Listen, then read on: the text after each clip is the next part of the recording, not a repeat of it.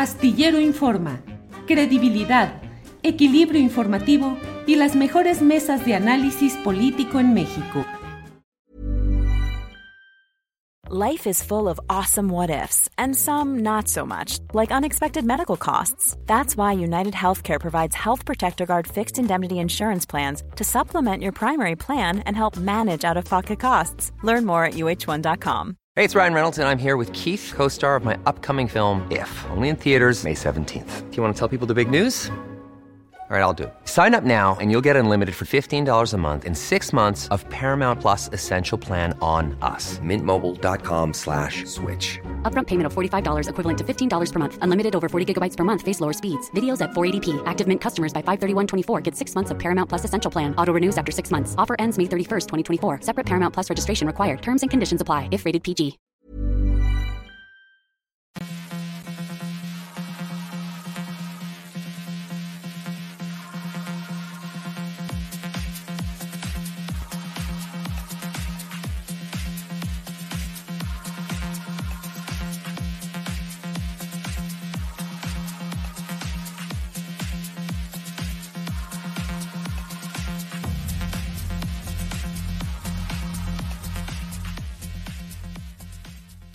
La una de la tarde, la una de la tarde en punto de este lunes 26 de septiembre de 2022. Muchas gracias por acompañarnos en este programa Astillero Informa de una a tres o un poquito más allá de las tres de la tarde. Muchas gracias por acompañarnos. Hay mucha información acumulada en estos días, en estas horas. Hoy, 26 de septiembre, cuando se cumplen ocho años de los sucesos de Iguala Guerrero donde 43 estudiantes fueron detenidos, desaparecidos y luego, según lo que hasta ahora ha podido suministrar la comisión especializada en este asunto, pues la ejecución y la dispersión de los restos de los estudiantes de la normal rural de Ayotzinapa también en el estado de Guerrero. Mucha información, muchos detalles, muchos aspectos relevantes en este tema que hoy nos ocupa. A ocho años, ¿verdad y justicia? ¿Realmente sabemos la verdad, verdad, verdad de lo que ahí pasó? ¿Ha habido justicia? ¿Hay indicios reales que apunten a una justicia completa que alcance y abarque también a los más altos mandos militares y civiles, específicamente de los Pinos con Enrique Peña Nieto, específicamente del secretario de la Defensa Nacional en aquel tiempo, general Salvador Cienfuegos, de la Marina, del gobierno de Guerrero. ¿Verdaderamente nos encaminamos a conocer la verdad y a alcanzar la justicia en todo esto? Es un tema del cual vamos a ir hablando a lo largo de este programa. Bienvenidos, bienvenidas, gracias a todos, todas quienes están aquí en este programa Astillero Informa, que ya arranca. Y mire, dentro de los muchos detalles y voces apasionadas en un sentido y en otra, la descalificación, el ataque, el apoyo, todo lo que se está dando, he encontrado algo que me parece que es relevante que escuchemos, que atendamos, que es la voz de la doctora Tania Atilano. Ella es doctora en Derecho por la Universidad Humboldt de Berlín. Es especialista en Derecho Penal Internacional y es autora del libro International Criminal Law en, México, publicado en el 2021. Ella nos habla del caso Ayotzinapa y la posibilidad de que éste sea referido a la Corte Penal Internacional. Hablemos con ella. Por ello está con nosotros la doctora Tania Atilano. Tania, buenas tardes. Buenas tardes, Julio. Muchas gracias por la invitación y un saludo a tu auditorio también. Gracias. Tania, la verdad es que estamos inmersos en estas horas, en estos días, en estos años, pues en la descalificación, en el ataque, en el comentario. No, es, eh, no, no entro a juzgar eso. Forma parte de la dinámica y del torbellino de la opinión y la polémica. Pero el punto de vista que tú ofreces me parece muy interesante. ¿Qué es lo que propones? ¿Que el caso Ayotzinapa sea tratado de qué manera?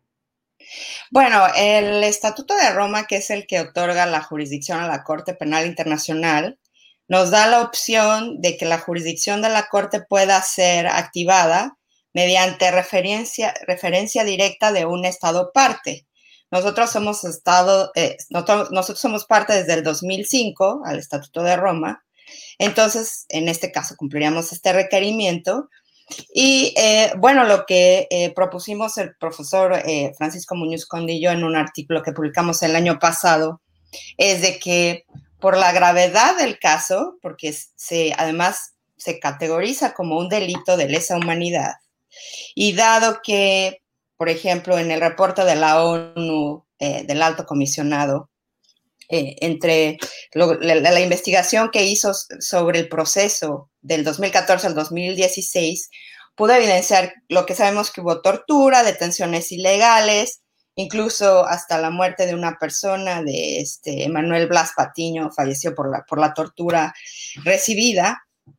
Entonces, pero lo más importante aquí es de que se utilizó al al sistema penal mexicano para encubrir eh, lo acontecido el 26 de, septiembre en Ayotzinapa y que incluso se cometieron más delitos para encubrir lo, lo ocurrido. Entonces, esto le daría un argumento al presidente López Obrador para decirle a la Fiscalía de la Corte Penal Internacional, mira, o sea, eh, no hay posibilidad de llegar a, una investigación y un enjuiciamiento porque, mira, están usado al sistema penal para encubrir el hecho.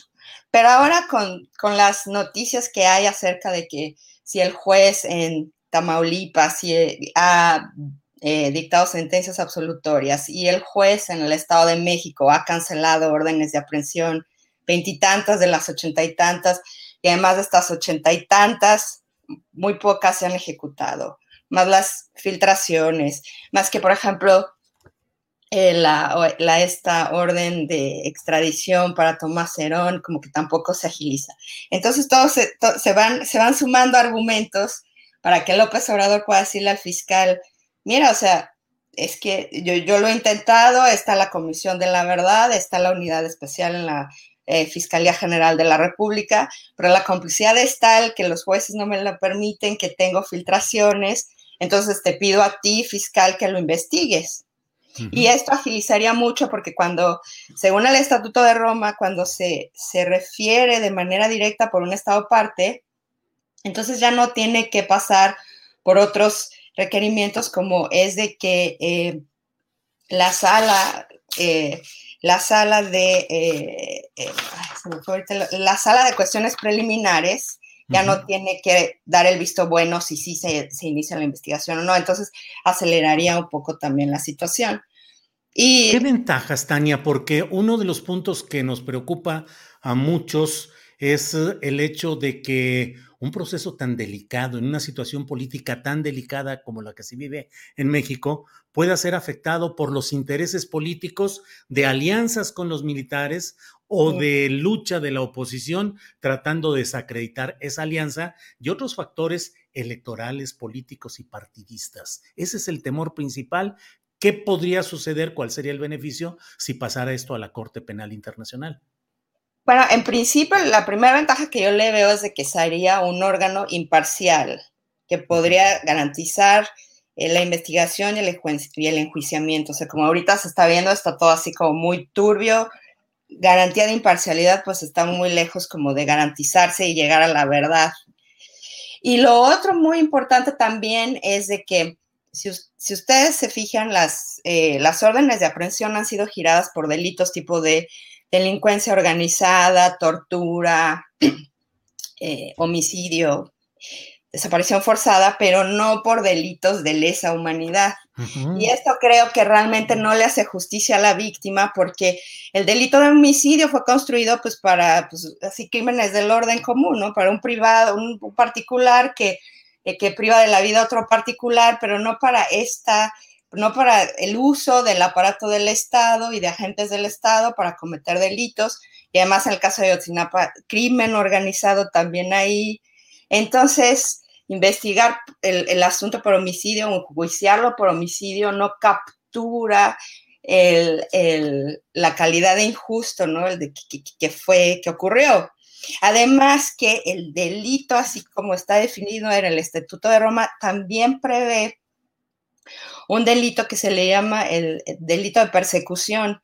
Y esto se define como la privación de derechos fundamentales por pertenecer a un grupo étnico o político. Y esto para nada se ha estado mencionando. Y yo creo que esto es muy evidente en el caso de Ayotzinapa porque fueron privados de derechos fundamentales por su filiación a, un, a un, a un, a un a un eh, eh, modelo educativo de izquierda y además a un grupo étnico puede ser porque entonces porque es un delito también donde se ve muy claro que el, racismo que hay en eh, que, que, hay también tintes racistas en esta privación de derechos fundamentales. Entonces, está este delito de persecución que no está contemplado a nivel nacional y que yo creo que para las víctimas sí sería muy importante que las cosas se llamaran por su nombre, porque de otra forma los estás banalizando.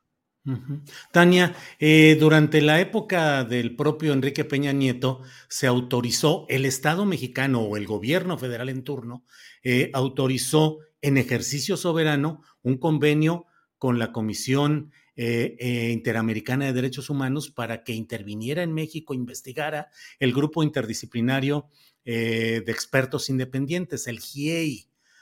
¿Sería un gesto similar a aquel el que podría realizar hoy el presidente López Obrador, dándole eh, la apertura en un ejercicio soberano a la Corte Penal Internacional para tomar el caso de Ayotzinapa?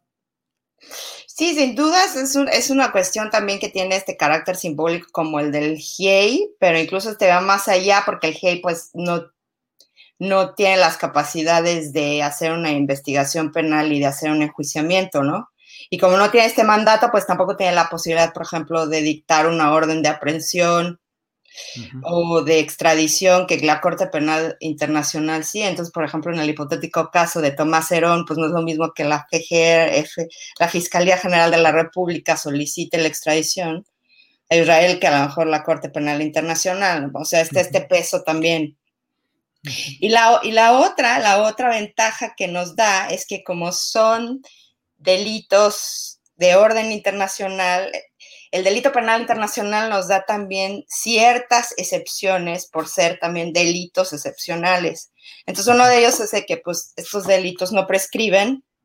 y, la, y la otra es de que puede también abrir la ventana para que los llamados delitos, los delitos ocurridos durante la llamada guerra sucia puedan perseguirse bajo este delito de lesa humanidad. Ahí sí no podría la Corte Penal Internacional porque la Corte Penal para el caso de México solo sería competente a partir del, 2005 para adelante, pero sí que delitos de lesa humanidad pueden investigarse de forma retroactiva. Es una ventaja que nos da, es una de estas excepciones que nos da el, delito, el derecho penal internacional para precisamente evitar la impunidad de estos casos. Ahora, estos son los pros. ¿Qué contras? Porque uno de los problemas, entiendo, es eh, los periodos demasiado prolongados, la tardanza de la Corte Penal Internacional en ir investigando y pronunciándose sobre estos temas. En la propia Corte Penal Internacional tiene desde hace, pues no sé, 10 años una solicitud de una denuncia por genocidio contra Felipe Calderón Hinojosa y no ha podido avanzar. ¿Qué tanto se correría ese riesgo? De que se pasara demasiado tiempo para emitir una sentencia la Corte Penal Internacional. Sí, sin duda existe este riesgo, pero bueno, el nuevo ya, es un nuevo fiscal, entonces este fiscal ha declarado que ya no, o sea, ya no está la posición en la de la, no está la, Corte Penal Internacional en la posición de, de hacer eternos los exámenes preliminares, que se tiene que llegar pronto a una decisión si se abre una investigación o no. Entonces está ese factor que hay un nuevo fiscal y está el otro factor que, que no es igual que un Estado parte refiere a la situación directamente a la Corte, mm. es como lo que proponemos a que se abra por eh, porque le llegó una comunicación al fiscal y el fiscal decide, tiene que pasar por otro paso. Entonces, eh, es sin duda más, eh, más rápido si se hace a través de la referencia directa del Estado parte. Ahora, si, si se abre o no la investigación o eh, ya los tiempos de la Corte Penal, pues es, digamos, es un tema, por decirlo así, aparte, por aquí yo creo que también sería muy importante que un gobierno de transición tomara la iniciativa de decir, o sea, bueno, el, gesto simbólico para con las víctimas y también de esta voluntad de que se, se desea que se aclaren los hechos. Tania, ¿alguien del equipo de gobierno federal actual ha escuchado esta propuesta y ha expresado algún punto de vista? No, no, no, no que yo sepa, la verdad. Bueno, Tania, pues a reserva de lo que desees agregar, eh, yo te agradezco mucho que nos des luz sobre esta posibilidad, que es una posibilidad interesante, creo yo que sobria, cuidadosa, que puede permitir muchas eh, bondades en este proceso tan agitado y tan eh, enrarecido que estamos viviendo en este tema. Tania, así es que a reserva de lo que desees agregar, yo te doy las gracias. Sí, gracias. Y pues yo creo que efectivamente es muy importante también que las familias sepan que existe esta posibilidad, ¿no? Tania Atilano, pues muchas gracias. Saludos, gracias por tomar esta llamada y seguimos en contacto. Gracias. Hasta, luego. Bueno, pues me parece que es una opción que debe analizarse delitos de lesa humanidad que son imprescriptibles. No se puede alegar que ya pasó, que ya la vigencia, este no, ahí son imprescriptibles, no prescriben. Y una instancia internacional que pueda estar al margen de los vaivenes políticos, de las presiones y de los cálculos electorales partidistas grupales de distinta índole. Es una opción y por eso en medio del barullo que hoy hay, eh, quisimos presentar esta propuesta que hace eh, Tania Tilano, quien junto con un compañero suyo, también especialista en Derecho, doctor en Derecho, han propuesto, han presentado.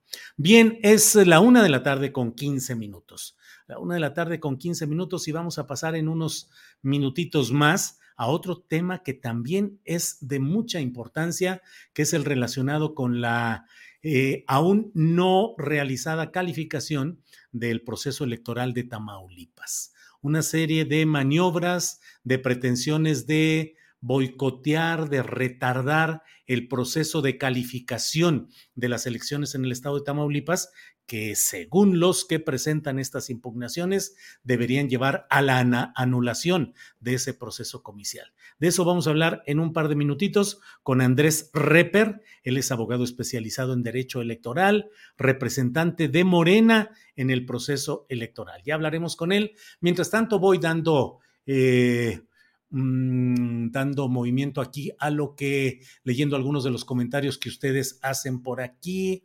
Eh, eh, Luciel dice la última opción, acudir a instancias internacionales porque esperar a que la justicia llegue por obra y gracia de GERS y la FGR. Y bueno, pues pone ahí signos suspensivos.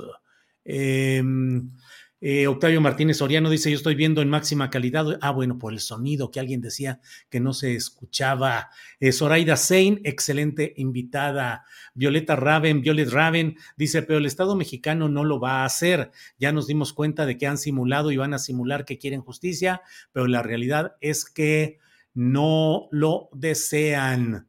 Eh, bueno, pues son algunos de estos comentarios que nos van llegando. Ah, ah, ah. Ya se escuchó, gracias, dice Paco Ramírez. Bueno, qué bueno que ya lo escucha Paco. Bueno, eh, es eh, la una de la tarde con 17 minutos. Vamos ya a esta entrevista con Andrés Reper, abogado especializado en Derecho Electoral, eh, representante de Morena en el proceso electoral. Andrés debe estar ya por ahí. Andrés, buenas tardes. Buenas tardes. Hola, Andrés. Gracias. Para, antes de entrar en materia, para caracterizar, eh, ¿fuiste o eres representante de Morena en el proceso electoral? Gracias. Soy actualmente representante de Morena ante el Consejo General del Instituto Electoral de Tamaulipas. Bien, Andrés. Eh, leí algunos de los comentarios en los cuales detallas cuáles son los mecanismos legales que están instaurando los opositores a la calificación de validez de la elección de Américo Villarreal en Tamaulipas. ¿Qué se está viviendo? ¿Qué está pasando, Andrés? Mira, esto ha sido una batalla jurídica que se está peleando simultáneamente en dos pistas, pero que confluye para el día primero de octubre. Por un lado, tenemos la impugnación ante la sala superior, de la cual, a la cual me referiré en un momento, y por el otro lado tenemos el rompimiento del orden constitucional mediante la invasión de competencias del Supremo Tribunal de Justicia de Tamaulipas y el desacato de algunos diputados eh, de la Junta de Coordinación Política del Congreso para instaurar, eh, perdón, instalar la diputación permanente, la legítima, la que debe eh, regir en estos momentos, que será la que convocará a la sesión de pleno del día primero de octubre para que pueda rendir protesta Américo Villarreal. Entonces, hemos dado una batalla muy, muy complicada hemos tenido que litigar en la Corte, como tú bien sabes, en la sala superior del Tribunal Electoral, en el Tribunal Electoral de Tamaulipas, en la sala de Monterrey del Tribunal Electoral Federal y también en el Supremo Tribunal de Justicia del Estado. Y esto se debe a una, eh, pues, una estrategia que se ha formulado desde el PAN y muy probablemente, o más bien lo aseguro, desde el poder en Tamaulipas para poder estorbar la transición eh, que pues se debería estar llevando a cabo eh, de pleno derecho y que no se ha podido lograr. Entonces, eh, principalmente en el tema de la sala superior, pues resulta que la elección, como tú recuerdas, fue el 5 de junio. El 23 de agosto, el, más o menos el 23 de agosto llegó a la sala superior el expediente con la impugnación de Acción Nacional. Previamente ya había sido resuelto a mediados de agosto el asunto en Tamaulipas y nos, nos enteramos al final de la semana pasada que era la hora en que no se tenía por admitido el expediente y que no se tenían, eh, no sabíamos si se habían admitido nuestras pruebas, ni siquiera si nos tenían por autorizados como terceros en el juicio. Ahora nos enteramos que ya salió el proyecto desde anoche, eh, el proyecto del magistrado ponente, que es un proyecto que desde luego confirma los resultados de la elección, y, pero todavía deberá ser sometido a votación de sus otros seis pares. Y al respecto, nosotros estamos exigiendo que se abstenga el magistrado presidente Reyes Rodríguez Mondragón por tener un impedimento debido a un conflicto de interés que mantiene, ya que el abogado principal del gobernador y el estratega no, no solo es su amigo cercano, sino ha sido su jefe y este magistrado en diversos momentos en otras administraciones y en el Poder Legislativo ha sido su colaborador y subordinado cercanísimo. Nada más, como ejemplo, tenemos que este magistrado era el secretario técnico de la Comisión de Justicia del Senado de la República cuando este abogado, Roberto Gil, era el presidente de dicha comisión. Esa comisión fue la encargada de designar a esos magistrados electorales, a sus pares y a él mismo. Entonces, de ser secretario técnico de un momento a otro se convirtió en aspirante y en candidato y después fue magistrado.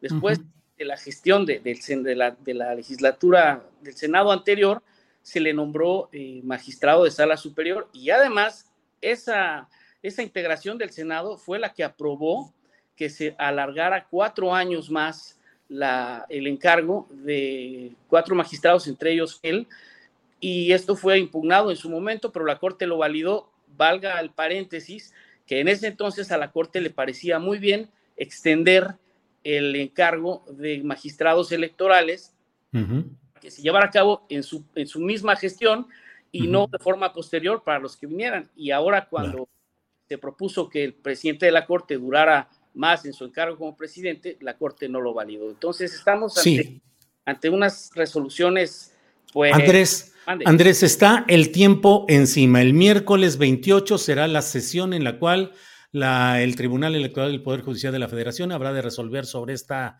eh, validez o no del proceso electoral en Tamaulipas. Y la toma de posesión debe ser el sábado 1 de octubre. Puede suceder, porque así son los procesos eh, judiciales, que el miércoles no se resuelva, se posponga, se pidan más pruebas, se tengan que requerir más elementos. Esa es una posibilidad que podría impedir la toma de posesión de Américo Villarreal. Bien, gracias por la pregunta. Como regla general y absoluta en materia electoral, todo acto en materia electoral y toda resolución puede ser impugnable, pero ningún acto puede ser suspendido. Entonces, no se puede suspender la toma de posesión de Américo Villarreal. Si para entonces la sala superior no ha emitido sentencia, Eso no tiene nada que ver con los plazos que establece la Constitución General de la República para que, y, la, y la relativa del Estado de Tamaulipas para que tome posesión el gobernador electo. Entonces, Pero no es en automático, o sea, si el, si la, el Tribunal Electoral decide que no hay condiciones para validarlo, la, el Congreso del Estado podría nombrar un sustituto o interino, no sé cuál sea el término exacto, para que cubra el periodo en tanto se resuelve la suerte principal.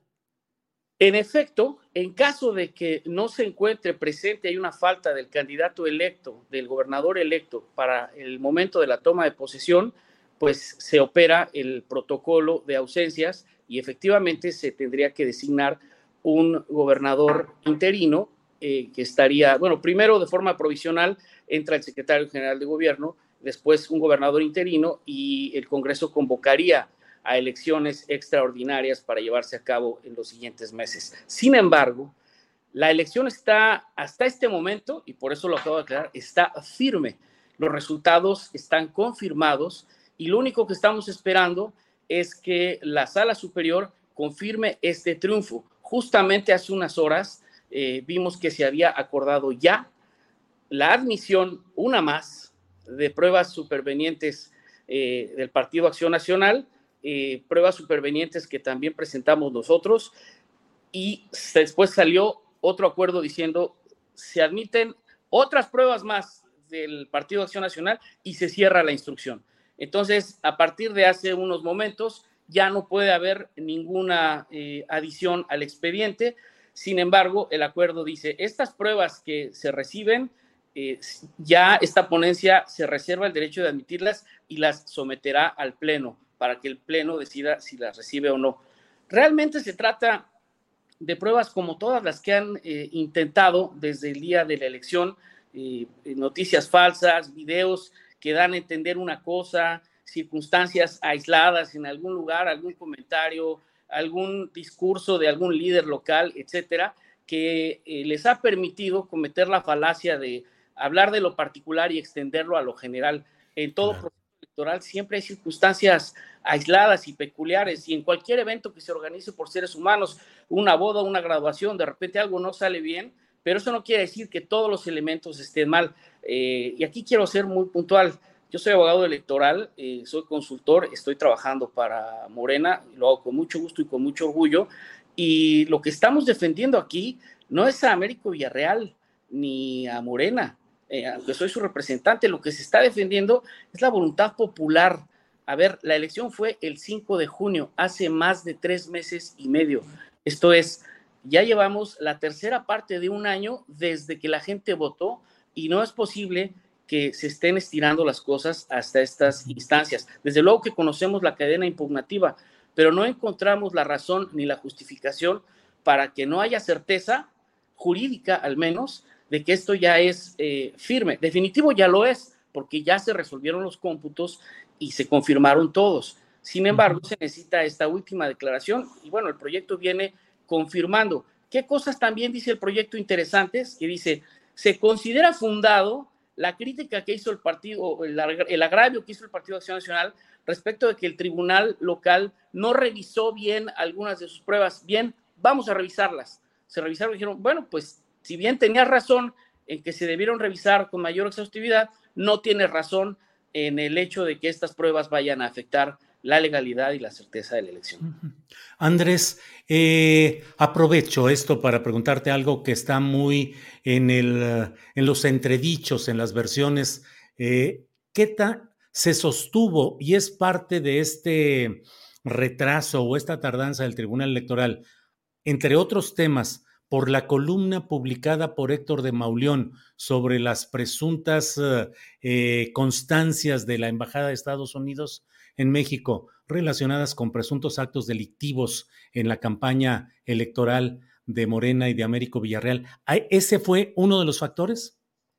Fue uno de los factores y, tú, y pudiera yo habértelo dicho con la certeza si la semana pasada nos hubieran dado acceso al expediente como terceros interesados. Pero hasta el final de la semana no teníamos acceso al expediente. Entonces nos enteramos que esa filtración provocó una prueba superveniente que presentó el PAN. Por eso nosotros inmediatamente presentamos otra eh, y en, la cual exhibimos, número uno, el desmentido del embajador. Número dos, las disculpas que ofreció el propio Héctor eh, de Mauleón. Y esto es lo grave, que se estén admitiendo eh, pruebas y que tal parece que esta dilación en el proceso fue como para darles oportunidad, o pareciera que es para dar oportunidad a que entren pruebas. Y cuando yo digo supervenientes, los que sean abogados estarán de acuerdo conmigo, son pruebas extraordinarias que realmente aporten luz sobre lo que se está diciendo y no eh, noticias falsas, versiones este, hechas, pero además nos enteramos por filtraciones que siempre las hay, que eh, incluso lo declaró el candidato, el gobernador electo, que se estaban preparando órdenes de aprehensión en su contra basadas en esa noticia. Entonces, eh, ¿qué nos preocupa ahorita? Que se inventen cualquier otra noticia falsa en la que se permita que, como todos sabemos, eh, una de las razones por las que se hicieron estos cambios inconstitucionales en el Congreso del Estado para reformar las leyes era para otorgarle eh, facultades casi, casi omnipotentes al fiscal, que además perdurará en el cargo y que ahora tiene eh, herramientas que, que, no le corresponden. Entonces, pues desde luego que hay un control sobre los ministerios públicos y no se diga sobre los jueces. También hubo una filtración respecto de un funcionario del Poder Judicial del Estado presionando a una juez para que sacara una orden de aprehensión. Eso existe en los medios, ahí está. Entonces, eh, ¿qué creemos que son capaces? Bueno, pues sacar cualquier tipo de noticia falsa, con base en ella, iniciar una carpeta, de pedir la consignación y el juez de control, que es un juez local, que pueden ser presionados, obviamente, pues, y además ya sabemos que el Supremo Tribunal de Justicia no se caracteriza por respetar la Constitución, dado que invadió la competencia del Tribunal Electoral la semana antepasada, puede girar eh, una orden de aprehensión y puede dictar prisión preventiva, sea justificada o sea eh, de oficio, de acuerdo a lo que vayan a inventar. Entonces, nos preocupa la integridad jurídica y desde luego la integridad física de nuestro candidato eh, gobernador electo, porque pues si la única manera que tienen de impedir el cambio de gobierno es que él no llegue, van a acudir a cualquier recurso legal o ilegal para impedirlo. Entonces, eso mantiene las cosas en un estado de altísima tensión en Tamaulipas y la gente está eh, enojada porque, pues finalmente, a ver, la votación fue por más de seis puntos porcentuales. Entonces, no hay discusión. La Constitución General de la República prevé posibilidades de nulidad cuando ese margen es menor del 5%. Aquí no existe. Entonces, ha sido nada más eh, estirar el caso. Y hay otra cosa que tú, que eres tan experto en, todos estos temas públicos, comprenderás. La, la, percepción de yo tengo el poder se termina cuando se elige a un nuevo candidato, que ya se sabe que esto pues ya se acabó. Entonces, estas impugnaciones lo que han permitido es esta percepción continuada de que el poder sigue estando aquí, yo controlo al Poder Judicial, yo controlo a la Fiscalía, yo controlo el Estado, eh, la fuerza del Estado de Tamaulipas, y entonces si el tribunal hubiese resuelto que se confirmaba la elección hace un mes, como era lo más lógico y natural, pues obviamente ya no habría todas estas eh, actuaciones ilegales y seguramente tendríamos muchas eh, más filtraciones y personas que dirían, oigan, pues yo estoy dispuesto a dar un paso adelante y decir lo que me consta, lo que he visto, pero hasta ahorita, pues sigue el sentimiento de, incertidumbre. Quienes sabemos que se ganó, que se ganó con legalidad, que tenemos los resultados, pues ya estamos impacientes y exigiéndole a la sala superior que asuma su papel de Tribunal Electoral Constitucional y sobre todo que ponga en práctica la jurisprudencia con la que se ha regido durante más de 25 años, que es la conservación de los actos válidamente celebrados. No negamos que haya sucedido un incidente en alguna casilla, hubo una sanción a un servidor público federal que acudió a un acto de campaña, cosas aisladas que de ninguna manera afectan el resultado total. Andrés, pues estaremos atentos eh, a este tema que no solo es ni jurídico ni solamente electoral, sino de una gran trascendencia política y social. Agradezco, Andrés, que nos hayas dado eh, los elementos, las claves para ir entendiendo desde el punto de vista del derecho electoral lo que implica este caso de Tamaulipas. Así es que, como siempre, muchas gracias, Andrés Reper. Gracias a ti, Julio. Soy tu lector desde hace muchos años y ahora soy parte de tu público. Es un honor ser entrevistado por ti y por favor no nos pierdas de vista porque las próximas horas son fundamentales para la certeza y para el orden constitucional de Tamaulipas. Gracias, muy amable Andrés Reper, gracias y seguimos en contacto. Hasta luego. Hasta luego. Bien, pues es la una de la tarde con 33 minutos. Eh, Ragnar 2223 dice, eh, ay, ay, ay, ya se me escapó por allá, la dictadura de cabeza de vaca. Eh, Max Stearns dice nuevamente un mal ejercicio del tribunal. el poder de los opositores en todo su esplendor, dice Penélope. bueno, bueno. Bueno, todo esto, Ileana Lara dice, bonito inicio de semana que parece que empezó el sábado. Sí, Ileana Lara, parece que empezó el sábado todo esto, eh, muy movido y con muchos uh, temas complicados que se van moviendo por ahí. Eh, bueno, pues déjeme ver, en unos segunditos vamos a estar con nuestra siguiente entrevistada para ver lo que eh, sigue en este tema. Em, Debo decirle que vamos a hablar ya en unos minutitos más con nuestra compañera eh, Jacaranda Correa. Jacaranda Correa, que ya sabe usted que cada semana, cada lunes nos ayuda a remover las neuronas con análisis, con comentarios interesantes respecto a lo que va sucediendo. Y un poquito más adelante estaremos con Claudia Villegas, con su comentario económico. Ella es periodista y directora de la revista Fortuna y hoy tendremos comentarios periodísticos de Jorge Meléndez y Salvador Frausto. Antes de ello, Adriana Buentello y yo a las dos de la tarde, vamos a hacer una especie de reflexión sobre lo que ha estado pasando en estas eh, horas, como dice Iliana Lara, del sábado para acá las cosas se han precipitado, se han agudizado y creo que vale la pena repasar todo el tema de filtraciones, de desistimiento de órdenes de aprehensión por parte de la FGR, cuál es el papel de Alejandro Gersmanero, se ha convertido en un obstructor consciente, voluntario, institucional de los propósitos de justicia del pueblo mexicano en general y en particular de la llamada cuarta transformación. De eso y más vamos a hablar un poquito más adelante. Bueno, déjeme ver, espero que ya está, ya está lista Jacaranda Correa y entonces le damos la bienvenida. Jacaranda, buenas tardes. Hola, querido Julio, ¿cómo estás? Buena tarde. Gracias, Jacaranda. Como usted sabe, es periodista y conductora de Canal 22. Jacaranda, pues todo movidito con muchos ángulos por abordar de muchos temas. ¿De qué nos quieres hablar hoy? ¿Con qué vamos a remover las neuronas, Jacaranda? Pues mira, Julio, más bien yo tengo removidas las, las neuronas desde hace varios días. O sea, ya no sé ni para dónde, ni, ni, para dónde caminar. Eh, desde dónde, ¿no? Tomar todo esto que hemos visto en, días recientes. Te he escuchado a ti, he escuchado a otros colegas, he leído varias cosas. Evidentemente hoy, ¿no? Este, un día importante por las manifestaciones de, de, Ayotzinapa, bueno, pues el asunto se ve bastante, bueno, todo lo que estamos viendo este aniversario octavo se ve pues todo muy em, sombrío, Julio, demasiado pantanoso, muy complejo yo más que hacer una, mm, aportar quizá algo nuevo, más bien este, quisiera hacerme algunas preguntas. Y a propósito, este, ¿me escuchas bien, Julio? Sí, sí, sí, bien, He tenido aquí algunos problemas con mi red, espero que esté bien, pero bueno, eh, aquí vamos, cualquier cosa me dices, pero fíjate que yo quisiera hacer algunas preguntas y algunas reflexiones a propósito de un, de un tuit que compartí el fin de semana, ¿no?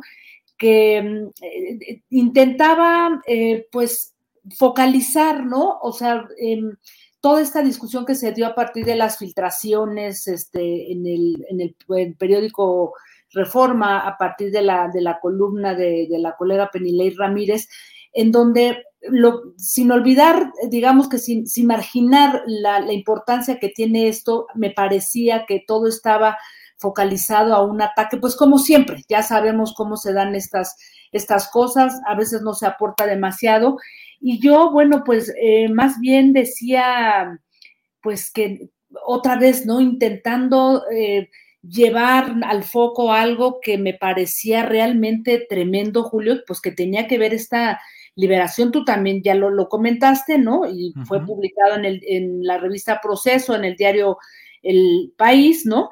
Sobre esta mm, liberación, este Julio, de, bueno, la cancelación de 21 órdenes de aprehensión, 16 de ellas contra militares, y me parecía que era muy, muy delicado lo que estaba en juego, ¿no? Y mientras estábamos perfilados a una sola cosa, no porque no tuviera que ver, sino porque en realidad eh, más allá de la discusión sobre las filtraciones en sí, que me parece que ese es otro tema y que lleva a una, a una buena discusión, yo más bien me preguntaba, vaya timing, ¿no? O sea, filtrar una información, eh, luego estas luchas intestinas, estas pugnas que se están dando en la subsecretaría de gobernación entre la fiscalía, de verdad yo no entiendo lo, lo que está pasando con, con la fiscalía y realmente mi pregunta era, junto con algunos de los de, pues de gente que respondía a este tuit, ¿no? ¿Qué hilos se están moviendo en la investigación del caso Ayotzinapa, ¿no? O sea, no podemos olvidar que todavía hay muchas fuerzas que están jugando dentro de las instituciones de justicia, Julio, hay jueces, ministerios públicos que son, son corruptos y que todavía siguen eh, digamos que trabajando bajo órdenes precisas y no sabemos si hay dinero circulando por debajo, ¿no? Hay muchas fuerzas en tensión, Julio, hay senadores, diputados, o sea, hay gente que pertenecía al viejo régimen, ¿no? A quienes no les interesa, desde luego, que esto se ventile. O sea, yo pensaba, por ejemplo, en una entrevista que le hice a Anabel Hernández hace algunos meses y a propósito de su libro de la noche de Iguala, en donde ella señala concretamente y a propósito de una de estas, de, una de estas eh, liberaciones que, que, se hizo, que es el general José Rodríguez, ¿no? Ella eh, lo dice directamente que este coronel, que era el comandante del 27 Batallón de, de, Infantería, con sede en Iguala, en el momento del ataque, ¿no? Eh, pues fue prácticamente protegido y ella lo dice así, o sea, lo explica en el libro, ¿no? Que por órdenes presidenciales directamente Enrique Peña Nieto dijo, a mí no me lo tocan y entonces a partir de ahí se empieza a enredar este caso, ¿no? Entonces, eh, tú te preguntas, bueno, ¿qué está jugando? ¿Qué, ¿Qué, se está realmente jugando? Y solamente, mira, habría que recordar, Julio, que hasta el 21 de septiembre avanzaba perfectamente el caso contra este general, bueno, digo perfectamente que estaba dándose todo el, proceso, el juicio, y había sido un, juez en Toluca, ¿no? En el Estado de México, quien envió al general a prisión preventiva por delincuencia organizada por su presunta colaboración con el grupo de Guerreros Unidos. Y luego la, eh, la fiscalía lo acusa además de desaparición forzada, ¿no? Delito este sí vinculado al ataque, desaparición de los ataques, este de los, de los normalistas. Y luego esta orden da un giro cuando el 27 de agosto, justamente, bueno, esta, digamos que esta orden da un giro a partir de que un, juez en Tamaulipas, o sea, sí por órdenes de la fiscalía, pero son eh, ministerios, son jueces que están en Tamaulipas los, los que tiran estas órdenes de, de aprehensión, Julio, todo, todo este proceso, lo cual me parece realmente muy extraño, ¿no? Y creo que no, o sea, estamos realmente frente a una lucha de poderes muy graves, porque si tú recuerdas el 26 de agosto, cuando Alejandro Encinas presenta todo este informe, y cuando él habla que, que, seis de los estudiantes estuvieron con vida hasta cuatro días después de los hechos y que, fue, eh, que fueron ultimados desaparecidos por este coronel José Rodríguez, que fue, este, bueno, pues que fue cancelada ya su, su, su, orden, ¿no? No era una acusación cualquiera, porque además en esa comparecencia vimos a Alejandro Encinas que nos mostró unas diapositivas en donde estábamos viendo a este general hablando con uno de los integrantes de Guerreros Unidos la noche del ataque, Julio. Entonces, pues, ¿qué está pasando? Yo, eh, si te soy honesta, igual que tú, me hago preguntas y creo que valdría la pena retomar lo que esta declaración que dijo el propio Encinas cuando presentó el informe, ¿no? Sobre los avances del caso, ¿no? Decía él que era un informe basado en una investigación, sí, y un análisis técnico y científico, pero también, él decía, con un alto contenido político, pues esclarecer un crimen de Estado es un asunto que hemos encarado con convicción y voluntad política. ¿Cómo se encara un crimen de Estado en este momento donde están infiltrados militares, Julio? Un momento en el que se está discutiendo la militarización de la Guardia Nacional, eh, un momento en el que eh, padres y madres de desaparecidos han ido contra el, ejército, ¿no? Para decir que ellos han sido responsables de, muchas desapariciones y de violencias del país. Y al final, Julio, pues ciertamente, ¿no? O sea, esta correlación entre militarización y violencia está ahí. Y Ayotzinapa es, pues ahora sí que el gran botón de muestra de lo que puede ocurrir con militares, ¿no? Con un ejército infiltrado, ¿no? Y con un ejército que servía, digamos que a intereses oscuros de ese crimen organizado y de una ruta que no hay que olvidar, Julio, porque nos miramos el ombligo, pero no hay que olvidar esta correlación con la ruta de droga que se estableció desde Iguala hasta Estados Unidos, ¿no? Ese, ese Entonces, hay que mirar arriba, hay que ver qué está pasando, qué ha pasado con, el tema de García Luna, el tema de Cienfuegos, Estados Unidos, la militarización. Creo que son muchas las preguntas que tenemos enfrente, Julio. Yo solamente me hago preguntas y es una invitación a seguir pensando, pues un poquito más allá, digamos, de nuestras fronteras y este vínculo que también se puede tejer en estos casos, eh, digamos, con pues con, Estados Unidos y esta ruta de la droga, ¿no, Julio? Fíjate, Jacaranda, que dentro de las muchas lecturas, porque verdaderamente hay muchas cosas interesantes que se han producido de inmediato para tratar de ayudarnos a dar un poco de claridad en este tema, leí un artículo largo de César Pineda en la revista Común, César Pineda, investigador, profesor de la UNAM, que al final dice, eh, porque si el clamor nacional por los 43 y el eco de su multitud indignada son ignoradas, una a una de las miles de desapariciones quedarán también en silencio. No habrá fuerza política que haga posible terminar con la pesadilla nacional, simbolizada en la noche de Iguala. Si no hay justicia para Ayotzinapa, México seguirá roto sin remedio y dice respecto al gobierno de la cuarta o de la llamada cuarta transformación. Dice, si la impunidad se consagra, su gobierno, el de la 4T, será el de la continuidad del viejo régimen, cómplice de las altas esferas militares y de la incapacidad estatal para terminar a través de un caso emblemático dando castigo a los responsables. Si rompe el pacto militar de impunidad y se alcanza a condenar los culpables, se habrá dado un castigo ejemplar para enviar un mensaje a la nación. Nunca más. ¿De esa dimensión, Jacaranda?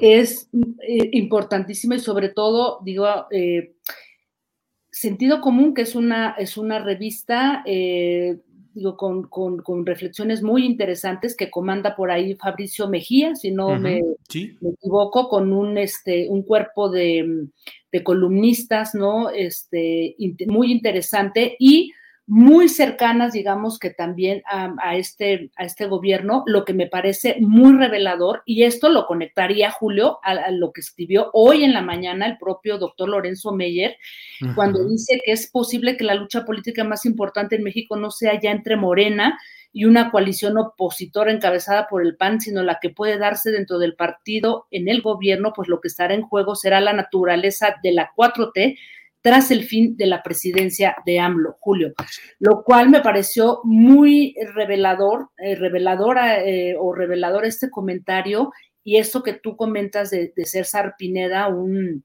analista sin duda eh, pues de, de gran solidez, que ciertamente creo que se están haciendo llamados al interior incluso del propio gobierno porque las guerras internas, las pugnas y esos poderes oscuros están ahí, ¿no?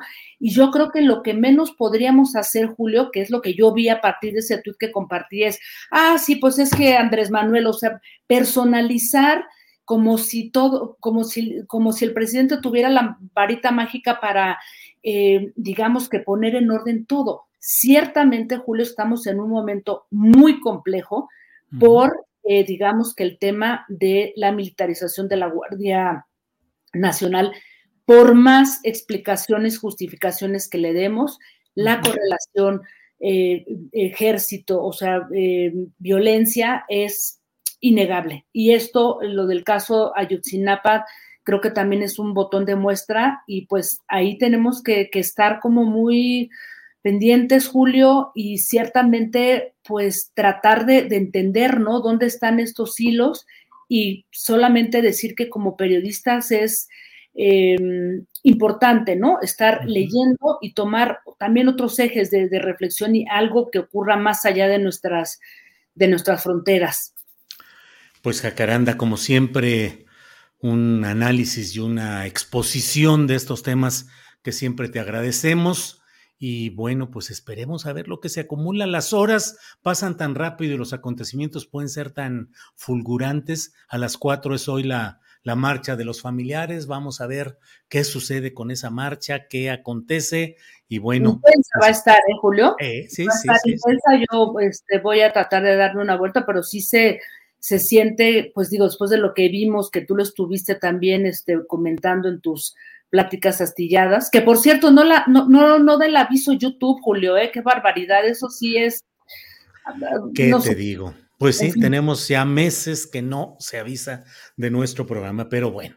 Jacaranda, pues estaremos en contacto y veremos qué es lo que sucede, eh, ya sea que platiquemos hasta el otro lunes o si hay algo especial en un descuido, platicamos en algo especial en estas horas o días candentes, difíciles, definitorios que estamos viviendo. Jacaranda, muchas gracias. Un abrazo, querido Julio, ¿eh? hasta pronto. Igual. Hasta luego.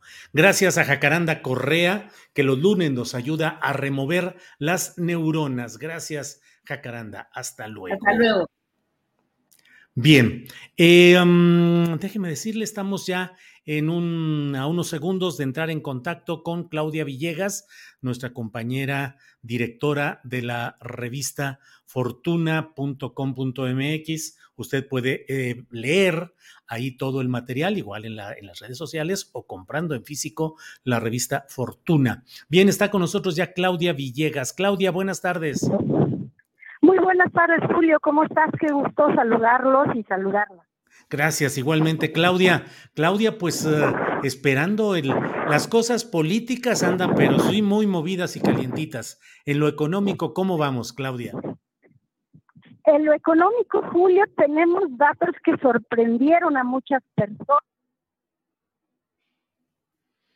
Bueno, económico, con cifras, Julio, superiores al 2%, se desploman algunos indicadores que tienen que ver con la reconfiguración del sector laboral, como es el indicador que mide el outsourcing, tiene un desplome muy grave, pero bueno, es explicable, también como sucedió con algunos números que tenían que ver con la eh, aportación al, Instituto Mexicano del Seguro Social. Pero en general, Julio, las cifras están muy interesantes, pero lamentablemente tenemos que decir que son cifras temporales y como han dicho los gobernadores del Banco de México, para que México retome y remonte la amenaza de la inflación, tiene que tener inversión pública como privada, más allá de los proyectos insignia del presidente López Obrador.